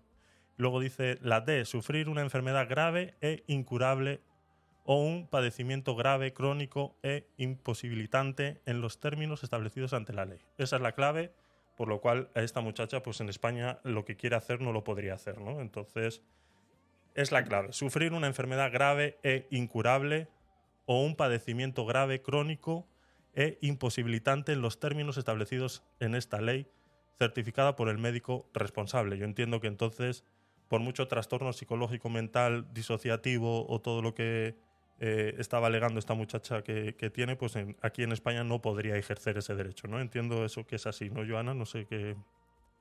Entiendo así, yo no creo que tuviera cobertura en ese supuesto a- aquí. Después quiero lanzar una reflexión, me ha encantado que hayas leído eso para lanzar una reflexión, pero antes quiero darle paso a Nora, que está pacientemente ahí esperando. Por favor. Algo. Hola, hola. Hola, hola, buenas noches, buenas tardes, según corresponde aquí a la sala y a la audiencia. Bueno, yo quería manifestar que, bueno, hay dos puntos allí importantes dentro de esa noticia que, que bien has relatado acá. Em, habla sobre la salud mental, también habla de estos episodios de violencia hacia, hacia ella como mujer, pues pasar por una, una violación constante no creo que sea el, escenario como para tomar esas decisiones de, querer suicidarse. Pero bueno, yo lo hablo aquí desde, desde lo espectadora que, que puedo ser de la noticia también. Quería también poner el acento, estas víctimas de violación, pues si no reciben esta ayuda de por vida, eh, psicológica, psiquiátrica y miles de terapias, pues no pueden salir adelante. Yo quería exponer aquí, hay un caso muy conocido en Venezuela de una chica que fue secuestrada y violada. Su, su vida no cayó en destrucción total porque, bueno, tuvo esta fortaleza de seguir adelante, de estar en terapia consecutivamente y se ha convertido en abogada. Vive, está viva, se llama Linda Loaiza, ha escrito un libro, Doble Crimen se llama, los invito a que, a que puedan leerlo. Sé que obviamente Venezuela no se puede comparar en el contexto europeo desde ningún punto de vista, claro que no, pero creo que sí hay un problema general en todo el mundo sobre la salud mental. Y bueno, eso cuando descuidamos a la juventud, cuando descuidamos a, a, a quienes no son o no puedan ser nuestros hijos, pues eh, creo que esos son las grandes amenazas de, de ahora. Este, no sé hasta qué punto somos personas muy débiles o somos personas muy fuertes y pues no sé, no sé cómo enfrenta, cómo enfrentan estos temas, pero en mi casa, en mi, mi caso particular, mis padres, tengo un padre y un, y un suegro psiquiatra, así que bueno, creo que en ese entorno pues me educaron de una manera un poco como fuera del contexto de lo que era la, la sociedad de ese tiempo mi padre siempre decía cuáles eran las normas este, para convivir en sociedad y cómo detectar a qué peligro me puedo enfrentar. Porque bueno, somos normales, claro que sí, nos podemos, mm, qué sé yo, hay muchas circunstancias de la vida donde tú puedes tener un trauma, pero hay que ya despojar estos, estos mitos o estas barreras que nos impiden ir al psiquiatra. Usted puede ir al psiquiatra en cualquier parte del mundo. Lo que sucede es que creo que no hay unas herramientas, no sé, no sé si serán gubernamentales exactamente, pero no hay esa capacidad para incluir a estas personas con estas tragedias humanas, porque son tragedias. No vivimos en los griegos donde hacían catar una terapia eh, de por vida. Eso es de por vida porque si no, no existiría el caso de Britney Spears, que tanto que la medicaban, se hablaba de que había violencia también en su familia con respecto a ella. Ojo, esto es un contexto diferente, pero esta figura pública sufre de alguna enfermedad mental, o sea, eso está expuesto públicamente. Y esas personas pues toman estas decisiones que a veces la sociedad no, no puede aceptar o no lo ve de manera lógica. Yo creo que ahí es donde está realmente el punto, cómo nos educamos nosotros, que somos los espectadores, y cómo esas personas sufren de por vida, porque lo sufren de por vida. También quería acotar que existe en España, porque la conocí, la he entrevistado, una especialista en eh, abuso sexual infantil, que se llama Margarita García Márquez, que la pueden buscar en las redes sociales. Dirige un, un centro para este, educar a padres, maestros y adolescentes sobre estos temas, para que bueno, ellos también tengan las herramientas de prevenir o si están expuestos a un abuso sexual o en cualquier contexto, pues puedan acudir a, a las eh, bueno, a los sitios competentes, buscar ayuda, solicitar ayuda, que creo que esa es la herramienta principal. Y bueno, ese era mi aporte hoy. Gracias por este tema. Gracias. Gracias a ti, eh, Nora. Gracias, Nora. Es así, es, es muy bien lo que, lo que dices. Eh, todo el mundo tiene acceso a, a un, a un psicólogo, a un psiquiatra, solamente que, como decía antes, eh, necesita ayuda, necesita ayuda del entorno y eso, eso que acabas de comentar averiguaré bien y a ver si podemos hablar con esa, con esa señora. Si puedes, mándamelo ahí en el, en el chat el nombre, por favor, Norak, de la, de, la persona esta que se dedica a eh, educar al entorno de, y prever de herramientas para que las personas alrededor podamos identificar cuando algo así se está eh, empezando a suceder o si podemos evitarlo de alguna manera. Yo creo que ahí está la clave para que la sociedad deje de fracasar en relación a este sentido. ¿no? Yo he estado viendo datos de la Fundación Española para la Prevención del Suicidio y eh, tienen ahí una serie de, de datos, porque yo me fui al INE a buscar y es de verdad como toda eh, página web del gobierno, pues no deja de estar eh, todo súper súper extraño, súper difícil, ¿no? Entonces, esta asociación ha hecho el trabajo por mí y eh, publica todos los años datos relacionados con este, con este tema, ¿de acuerdo? Entonces, habla sobre los, los datos, en general habla de 4.003 suicidios en España en 2021, 2.982 han sido hombres, eso equivale a 11 suicidios al día o un suicidio cada 2 horas y 15 minutos, de los cuales 1.021 son mujeres, ¿no? Y luego pues podemos dar más datos eh, por comunidades autónomas y demás que yo creo que no es no es relevante para lo que para lo que estamos hablando hoy, ¿no? Pero no deja de ser interesante que existen muchos, son muchos y estamos hablando de 4.003 personas al año llegan eh, a suicidarse por cualquier eh, circunstancia, ¿no? Entonces es algo que eh, así mismo como hacemos campañas constantemente de la DGT para que la gente no se accidente por, por- las carreteras o podemos entrar en, el tema de- del Ministerio de Igualdad y, todo esto de- y tal, esto no hay que dejarlo de lado, esto está pasando, esto sucede y sobre todo hay un gran índice de personas jóvenes que llegan a ver esto como una solución a salida de todos sus problemas que puedan tener, ¿no? Entonces, lastimosamente, eso está sucediendo. Eh, eh, lo- no lo tenemos que hacer mirar como sociedad y tenemos que intentar hacer algo. Por eso es muy importante informarnos y educarnos para poder editar, eh, eh, detectar este, este tipo de trastornos y poder evitarlos de alguna manera, ¿no? Eh, adelante, Málaga. eh, ¿Querías agregar algo a esto? Sí, no, quería dar un dato a Mabel para que vea cómo es los países centroeuropeos, como Bélgica, Países Bajos, Alemania. Yo, en mi perfil que yo he observado, ¿no?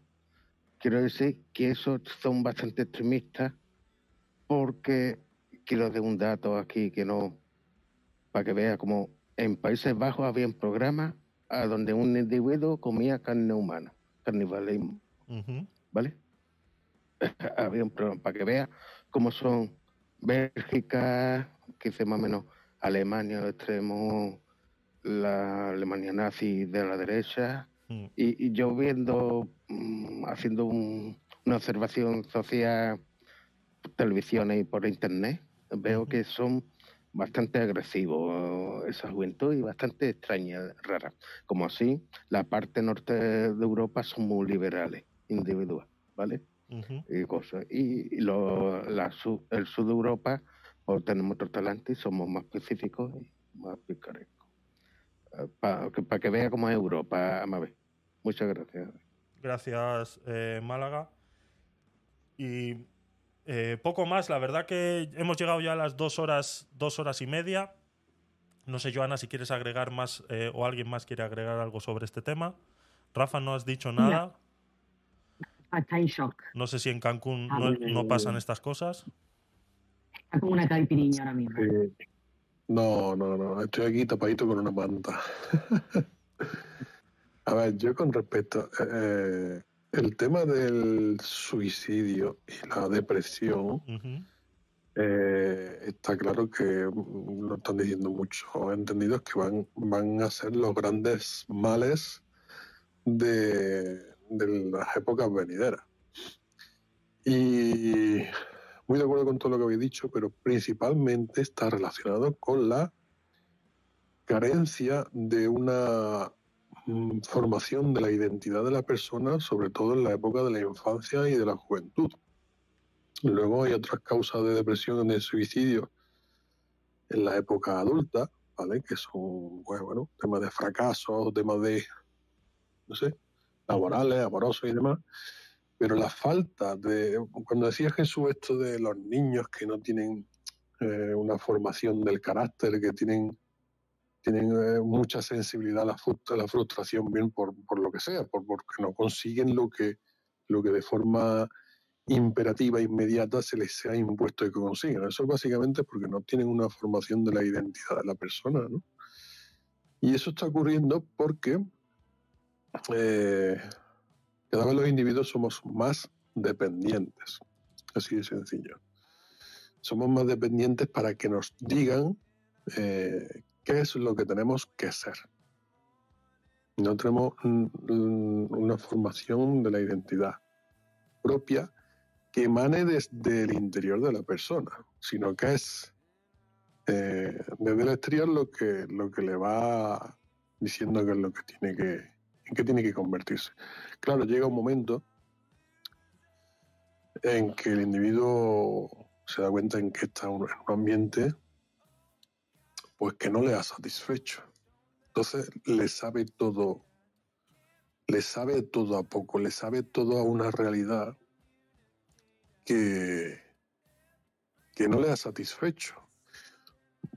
Cuando una persona llega a la conclusión de que el suicidio es una solución, porque fijaros lo que tiene que ocurrir para que una persona llegue a esa conclusión, a esa salida, que, que no es tal, evidentemente. Pero para que llegue a esa conclusión mm, es porque todo lo demás se le ha derrumbado, porque no tiene una forma de construir de alguna manera una meta, un objetivo, un- una vía hacia, hacia decir yo voy a intentar ser feliz por esta vía. Si no tiene, si no ha sido capaz en su mente de- de elaborar esa vía, es porque todo lo tiene en su mente destrozado. Así de sencillo. Y, hombre, la- las nuevas tecnologías, pues sí, tienen algo que ver, pero esto se da también mucho en deportistas. Deportistas que durante su carrera deportiva no se han preparado para la frustración eh, del momento de que por causa de, de su cuerpo, pues sobre todo deportistas de élite, pues llega un momento que se tienen que retirar de, de la vida del deportista profesional.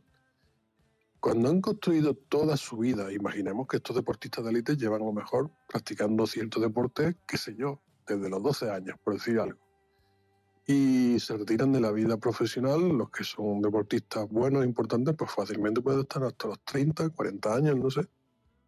Imaginaros que una persona de esa ha, ha dedicado mm, tres cuartas partes de su vida al deporte. Y durante el día pues habrá dedicado muchas horas del día a concentrarse y a ponerlo todo en el deporte. Cuando se retira del deporte se da cuenta de que su vida no es nada. Y hay grandes depresiones en el mundo del deporte, por ejemplo. Eh, los casos de, de anorexia, que hace unos años estuvieron también de moda, es un poco lo mismo. Gente que, que, que, no tiene escapatoria. Entonces yo esto lo relaciono mucho con la falta de una formación de la identidad, con la deshumanización de la sociedad. Decía antes Tony, es que la administración tiene que ayudarles. Claro que tiene que ayudarles, pero para la administración ahora también estamos en un momento en que es más fácil no ayudar. Es más fácil que la salida sea el suicidio. Es más barato, es más rápido. Y así, y esto lo relaciono también, voy a ser polémico, lo siento por todos vosotros, pero está muy relacionado con, con el tema de la cultura del aborto. ¿vale? Es más fácil que una mujer embarazada eh, se le ofrezca la vía de la libertad para abortar que intentarle dar, dar una salida. La mujer que quiere abortar, pues también lo ve todo negro y ve que la salida más sencilla es el aborto. Igual que, el, que la persona depresiva ve una salida fácil en, en el suicidio. Y la administración se lo pone sencillo en ese aspecto. La administración no está promoviendo en ese aspecto una salida factible ni una ayuda positiva, proactiva. No, no. Está proveyendo una salida rápida, una solución rápida. ¿Quieres, ¿Tienes derecho a acabar con tu vida? No hay problema, yo te ayudo. Eh, ¿Tienes derecho a decir sobre la vida que tienes en tu vientre? No hay problema, yo te ayudo, pero para terminar con ella. En ambos casos, para terminar con esa vida. Y sinceramente creo que con, con eso, con una formación del carácter y de la entidad de las personas jóvenes y con cierta administración más proactiva por, por, por bueno, por la humanización, ¿no? Eh, pues se acabrió con un poco con problema. Los suicidios, había una- unas estadísticas por ahí que ya no solamente eran graves los números en ab- absoluto de, de suicidios en el mundo occidental, sino la tendencia. El crecimiento de esas estadísticas era, bueno, eh, muy, muy loco. Pensemos además que cuanto más eh, rica es la sociedad, creo que también tenía cierta parte de cierta correlación con, con la renta per cápita, es que no tiene sentido. La- la- sociedades donde hay más suicidio y donde hay más tendencia al aumento de los suicidios es la sociedad donde la renta per cápita es más alta. Es decir, fijaros, fijaros que debería ser al contrario. Esto que dicen que el dinero da la felicidad, bueno, pues hay más depresión, más infelicidad y más eh, solución por el suicidio, entre comillas, pues en los países nórdicos, en, todos estos países que tienen, bueno, la renta per cápita y las nóminas son de 5.000, 6.000 euros al mes, pues fijaros que, que no. Y, yo imagino que esto también estará relacionado con la sensación de autorrealización de la persona. La identidad, la sensación de autorrealización y la, y la sensación de ser algo útil eh, en, de la vida, en la familia y en la sociedad en general. Y eso se está perdiendo y por eso están aumentando estas cuestiones que son totalmente inhumanas. Esta- y, por cierto, lo traigo también a colación. Nos estamos acostumbrando en que también ven mucho en las noticias esto de que hay una agresión, hay una pelea, hay y la gente lo graba con el móvil y no hace nada. Ya. Es que es exactamente lo mismo. La gente parece que está viviendo una realidad paralela. Parece que está viendo un espectáculo. Le están dando una paliza a alguien y la gente empieza a mirar embobado. Y parece que eh, todo el mundo está en Matrix y de repente sale a lo mejor un- una persona que reacciona, que ayuda o que, o que hace algo, que toma partido y es un héroe.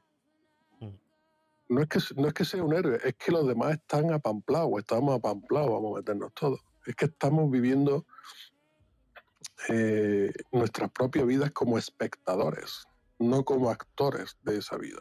Creemos que no tenemos parte en la solución. Y claro que tenemos parte de la solución. Y tener- la cuestión es reaccionar. La cuestión es no tirar la toalla. La cuestión es no elegir la salida fácil. En la vida no hay nada fácil ni hay nada justo.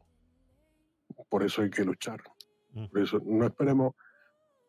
Esto es muy utópico, muy bonito, muy, muy, muy del mundo rosa de los unicornios. Eh, No, yo me lo merezco, yo tengo derechos. No, no. Yo, yo soy fantástico porque aquí hay que labrarse la felicidad a cada uno, todo el mundo. No, no podemos esperar a que nadie nos regale nada o que venga la administración. No, no. Las salidas fáciles y, y la felicidad sin esfuerzo no existe. Y si alguien lo espera así, pues lo único que conseguirá es darse un cabezazo contra el muro de la frustración. Así de sencillo. Muchas gracias, eh, Rafa. Eh, adelante, Málaga. Vamos a ir terminando ya, No. ¿eh? ¿Vale?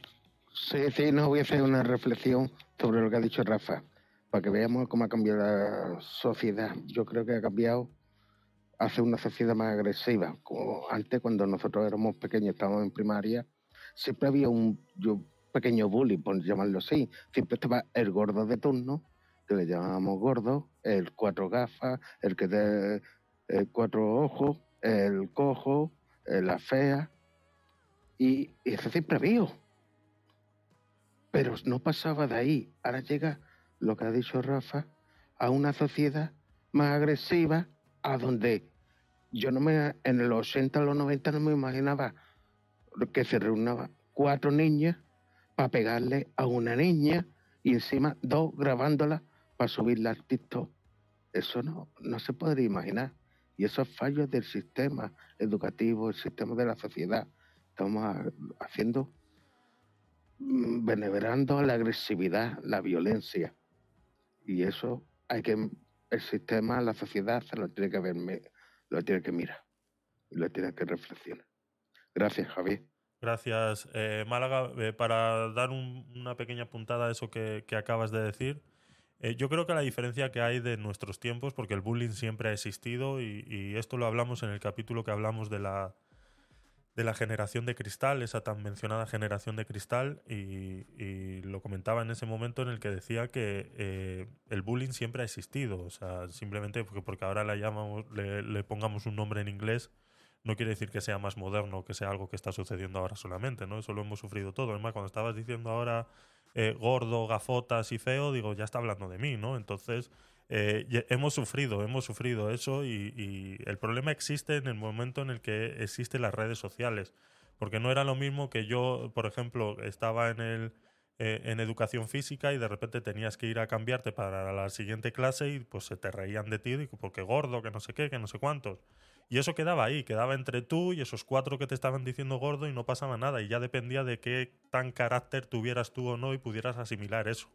El problema ahora es que en ese mismo instante ahora te sacan una foto, te la suben a redes sociales y te han jodido la vida.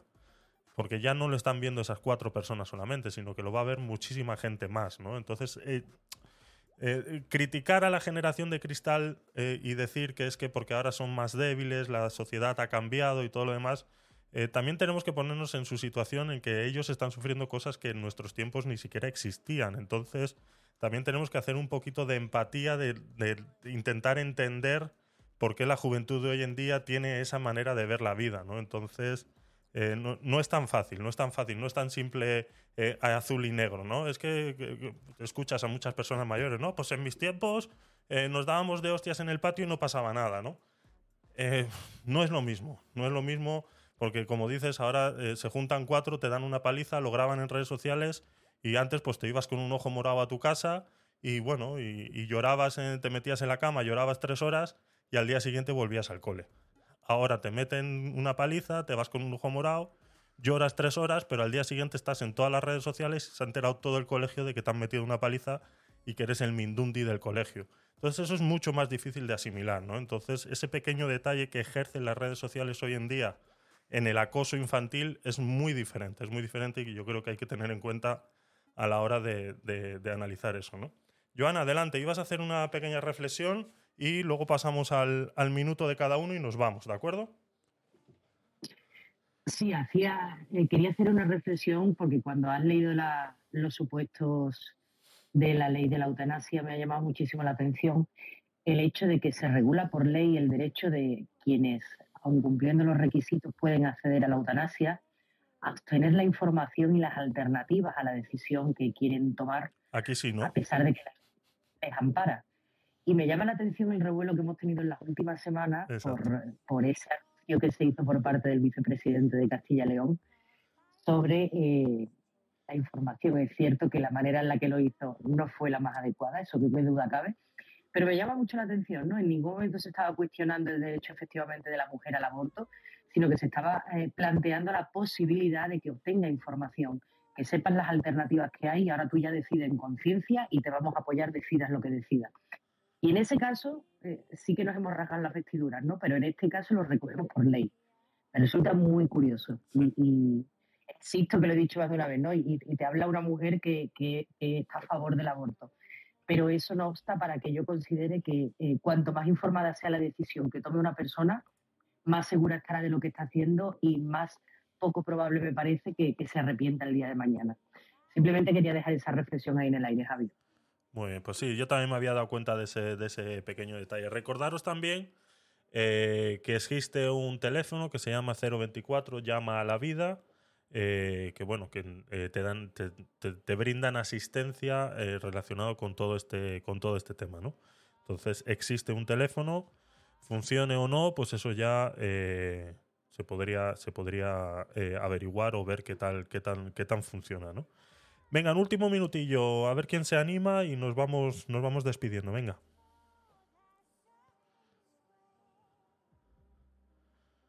Ahora no quiere hablar nadie. Silencio.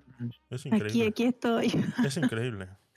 Aquí estoy, Javi. Adelante, adelante. Por aquí, por aquí. Venga, último minutillo. Pues nada, dar- indicarte que ya te he pasado la- la- las coordenadas para que puedas entrevistar bueno, a Vale, esta genial. psicoanalista, psiquiatra, así que sería de provecho para, para el programa y bueno, para todos, para la educación de todos acá, quienes nos escuchan.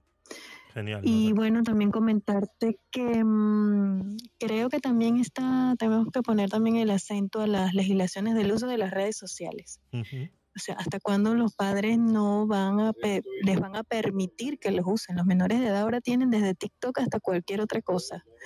Entonces, bueno, creo que son los propios padres que somos muy permisivos con esos con esos asuntos, porque un niño de nueve años no debe tener un iPhone ultra tecnología. No, videojuegos, yo diría que no.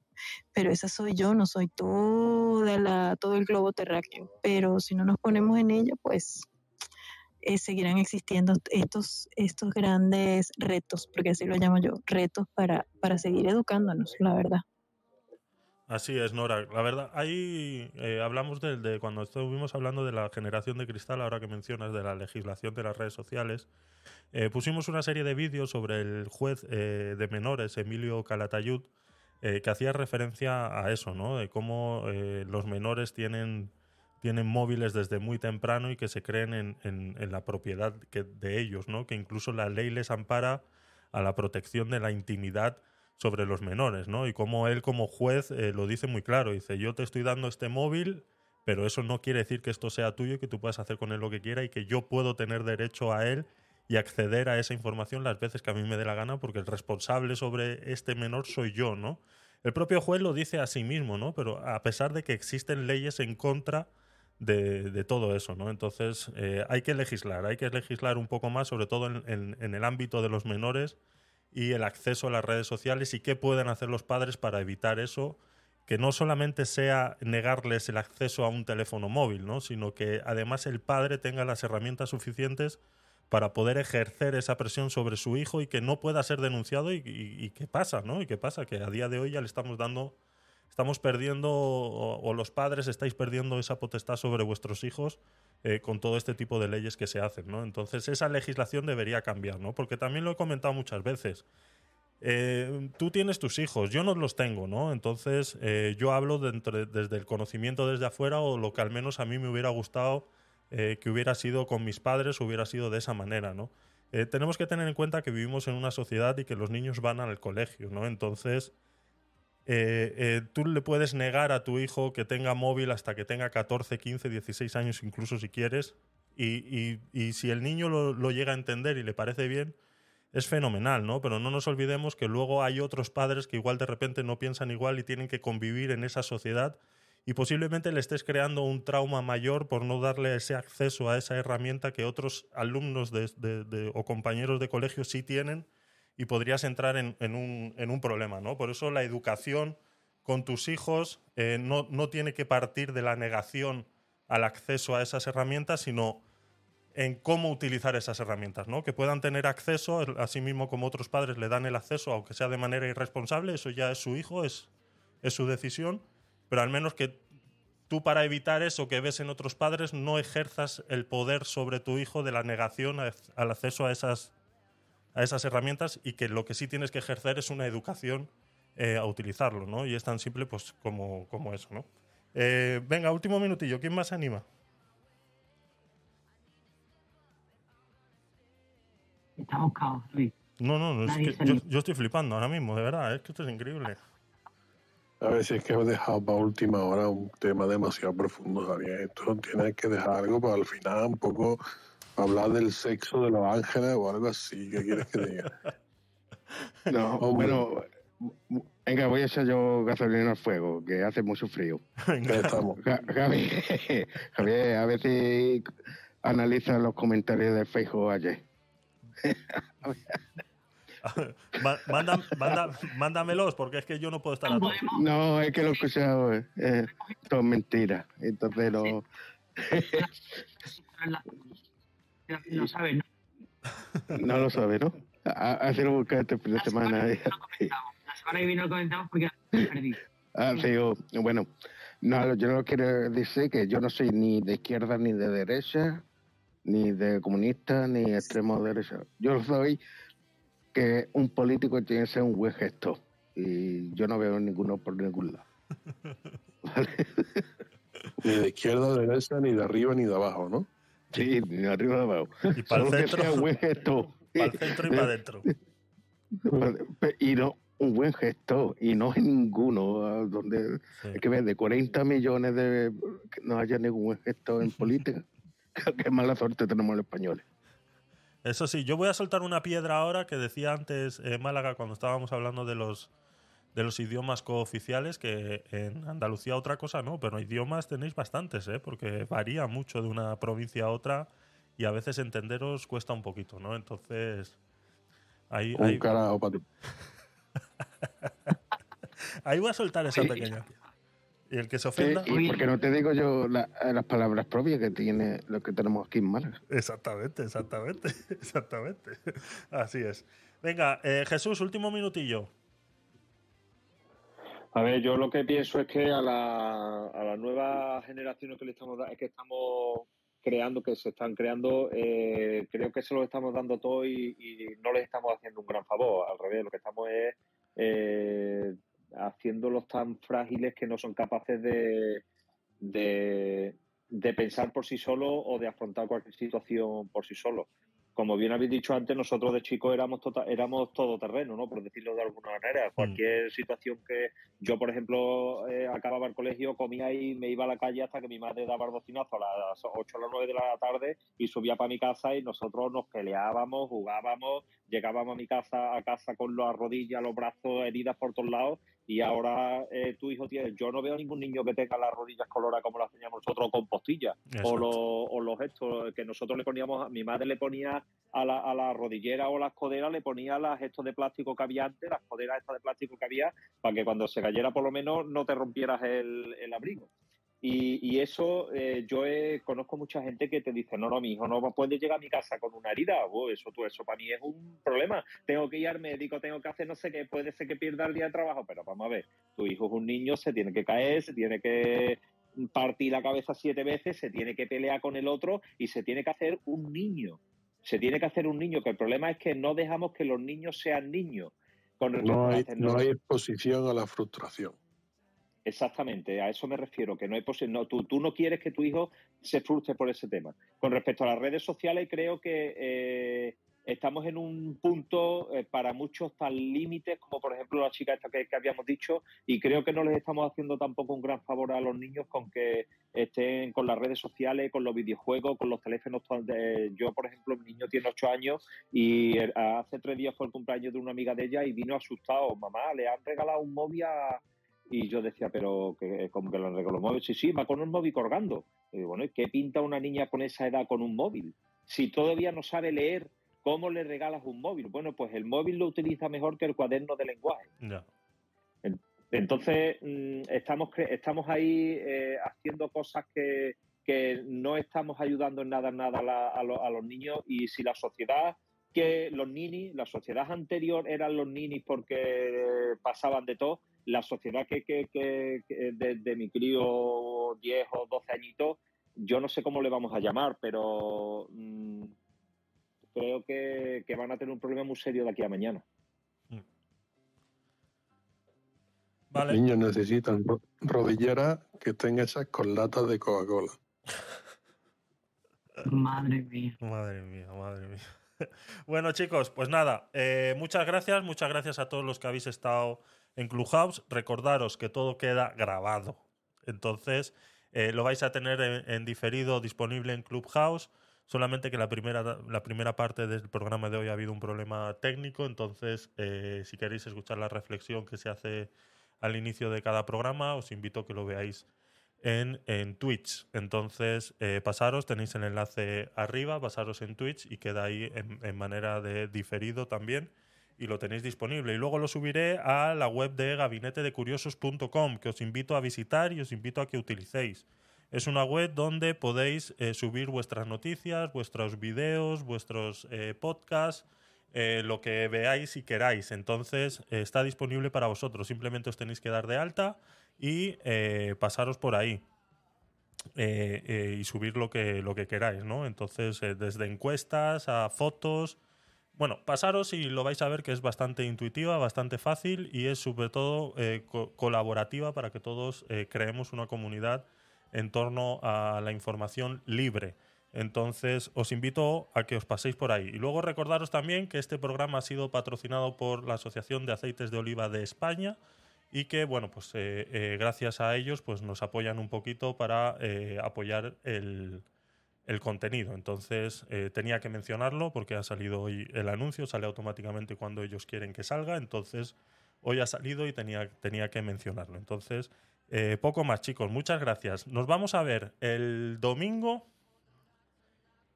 a las doce y media hora española en el aguacate sin hueso número 12 o 13. No sé por cuál vamos ya, eh, pierdo, pierdo los números.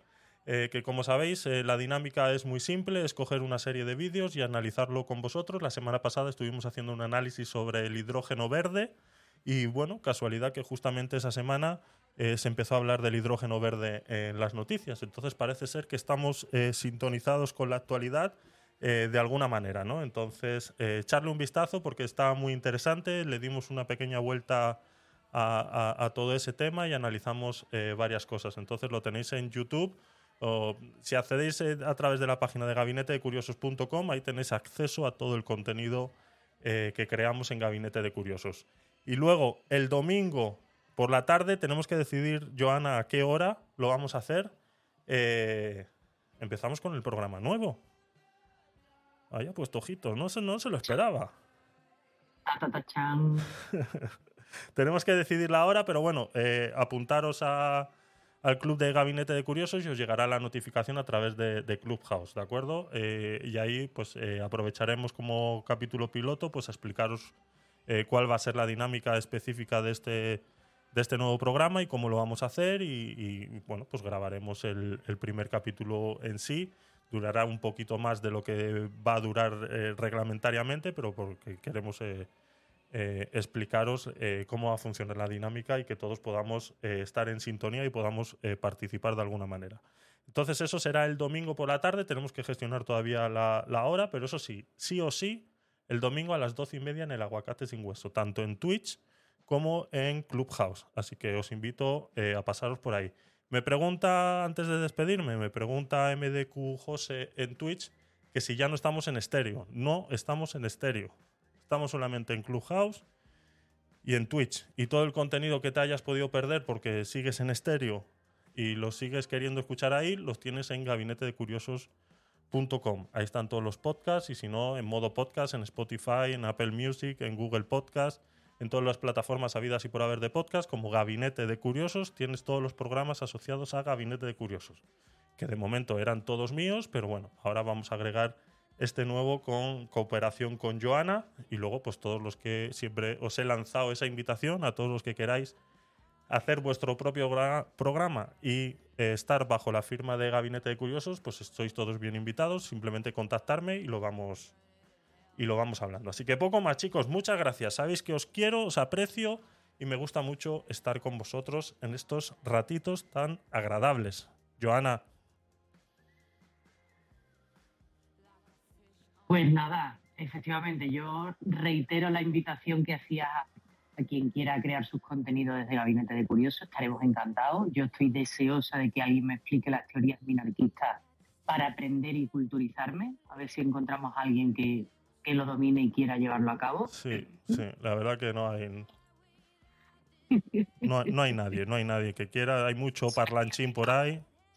Silencio desde Cancún. Sí. Y, eh, y como siempre, efectivamente, Javi, muchísimas gracias. Muchísimas gracias a todos los que nos han acompañado, a los que se han quedado a la escucha, a los que han subido y, y nos, han, nos han acompañado desde cerquita, que han opinado con los que hemos discutido, no hemos estado de acuerdo, con los que sí hemos llegado a un acuerdo. Eso es maravilloso y eso es lo que debe primar siempre en una democracia. Diversidad de opiniones, de punto de vista de pareceres, de pareceres y siempre desde el respeto al resto de seres humanos. Así que por ahora es viernes, descansen, disfruten y nos vemos, además de el aguacate sin hueso el domingo, nos vemos el próximo martes en Eso el es. podcast Night número 53. Correcto. Muchísimas gracias. Muchas gracias, Joana. Muchas gracias, Jesús, Málaga, Rafa, a todos los que estáis por ahí abajo, Manolo, Nora, Mabel, eh, Mela, Marcela, Dinora, Ane, bienvenida, gracias por estar ahí. Y nos estoy refrescando. Y Antonio. Y, y luego hay otro por ahí abajo, Alá. Y luego a todos los que estáis en Twitch, eh, Azulá, MDQ, José. Y a ver quién más estáis por ahí. Eh, eh, Jesús, estás por ahí también. Y bueno, ya está. Eso es todo. Así que nada, chicos. Muchas gracias, muchas gracias por estar ahí. Os quiero y nos vemos.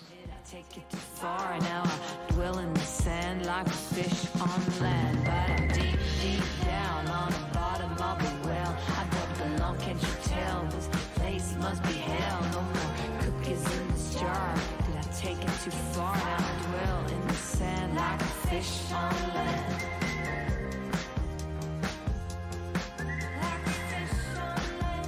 Al final nos hemos ido a las tres horas, ¿eh?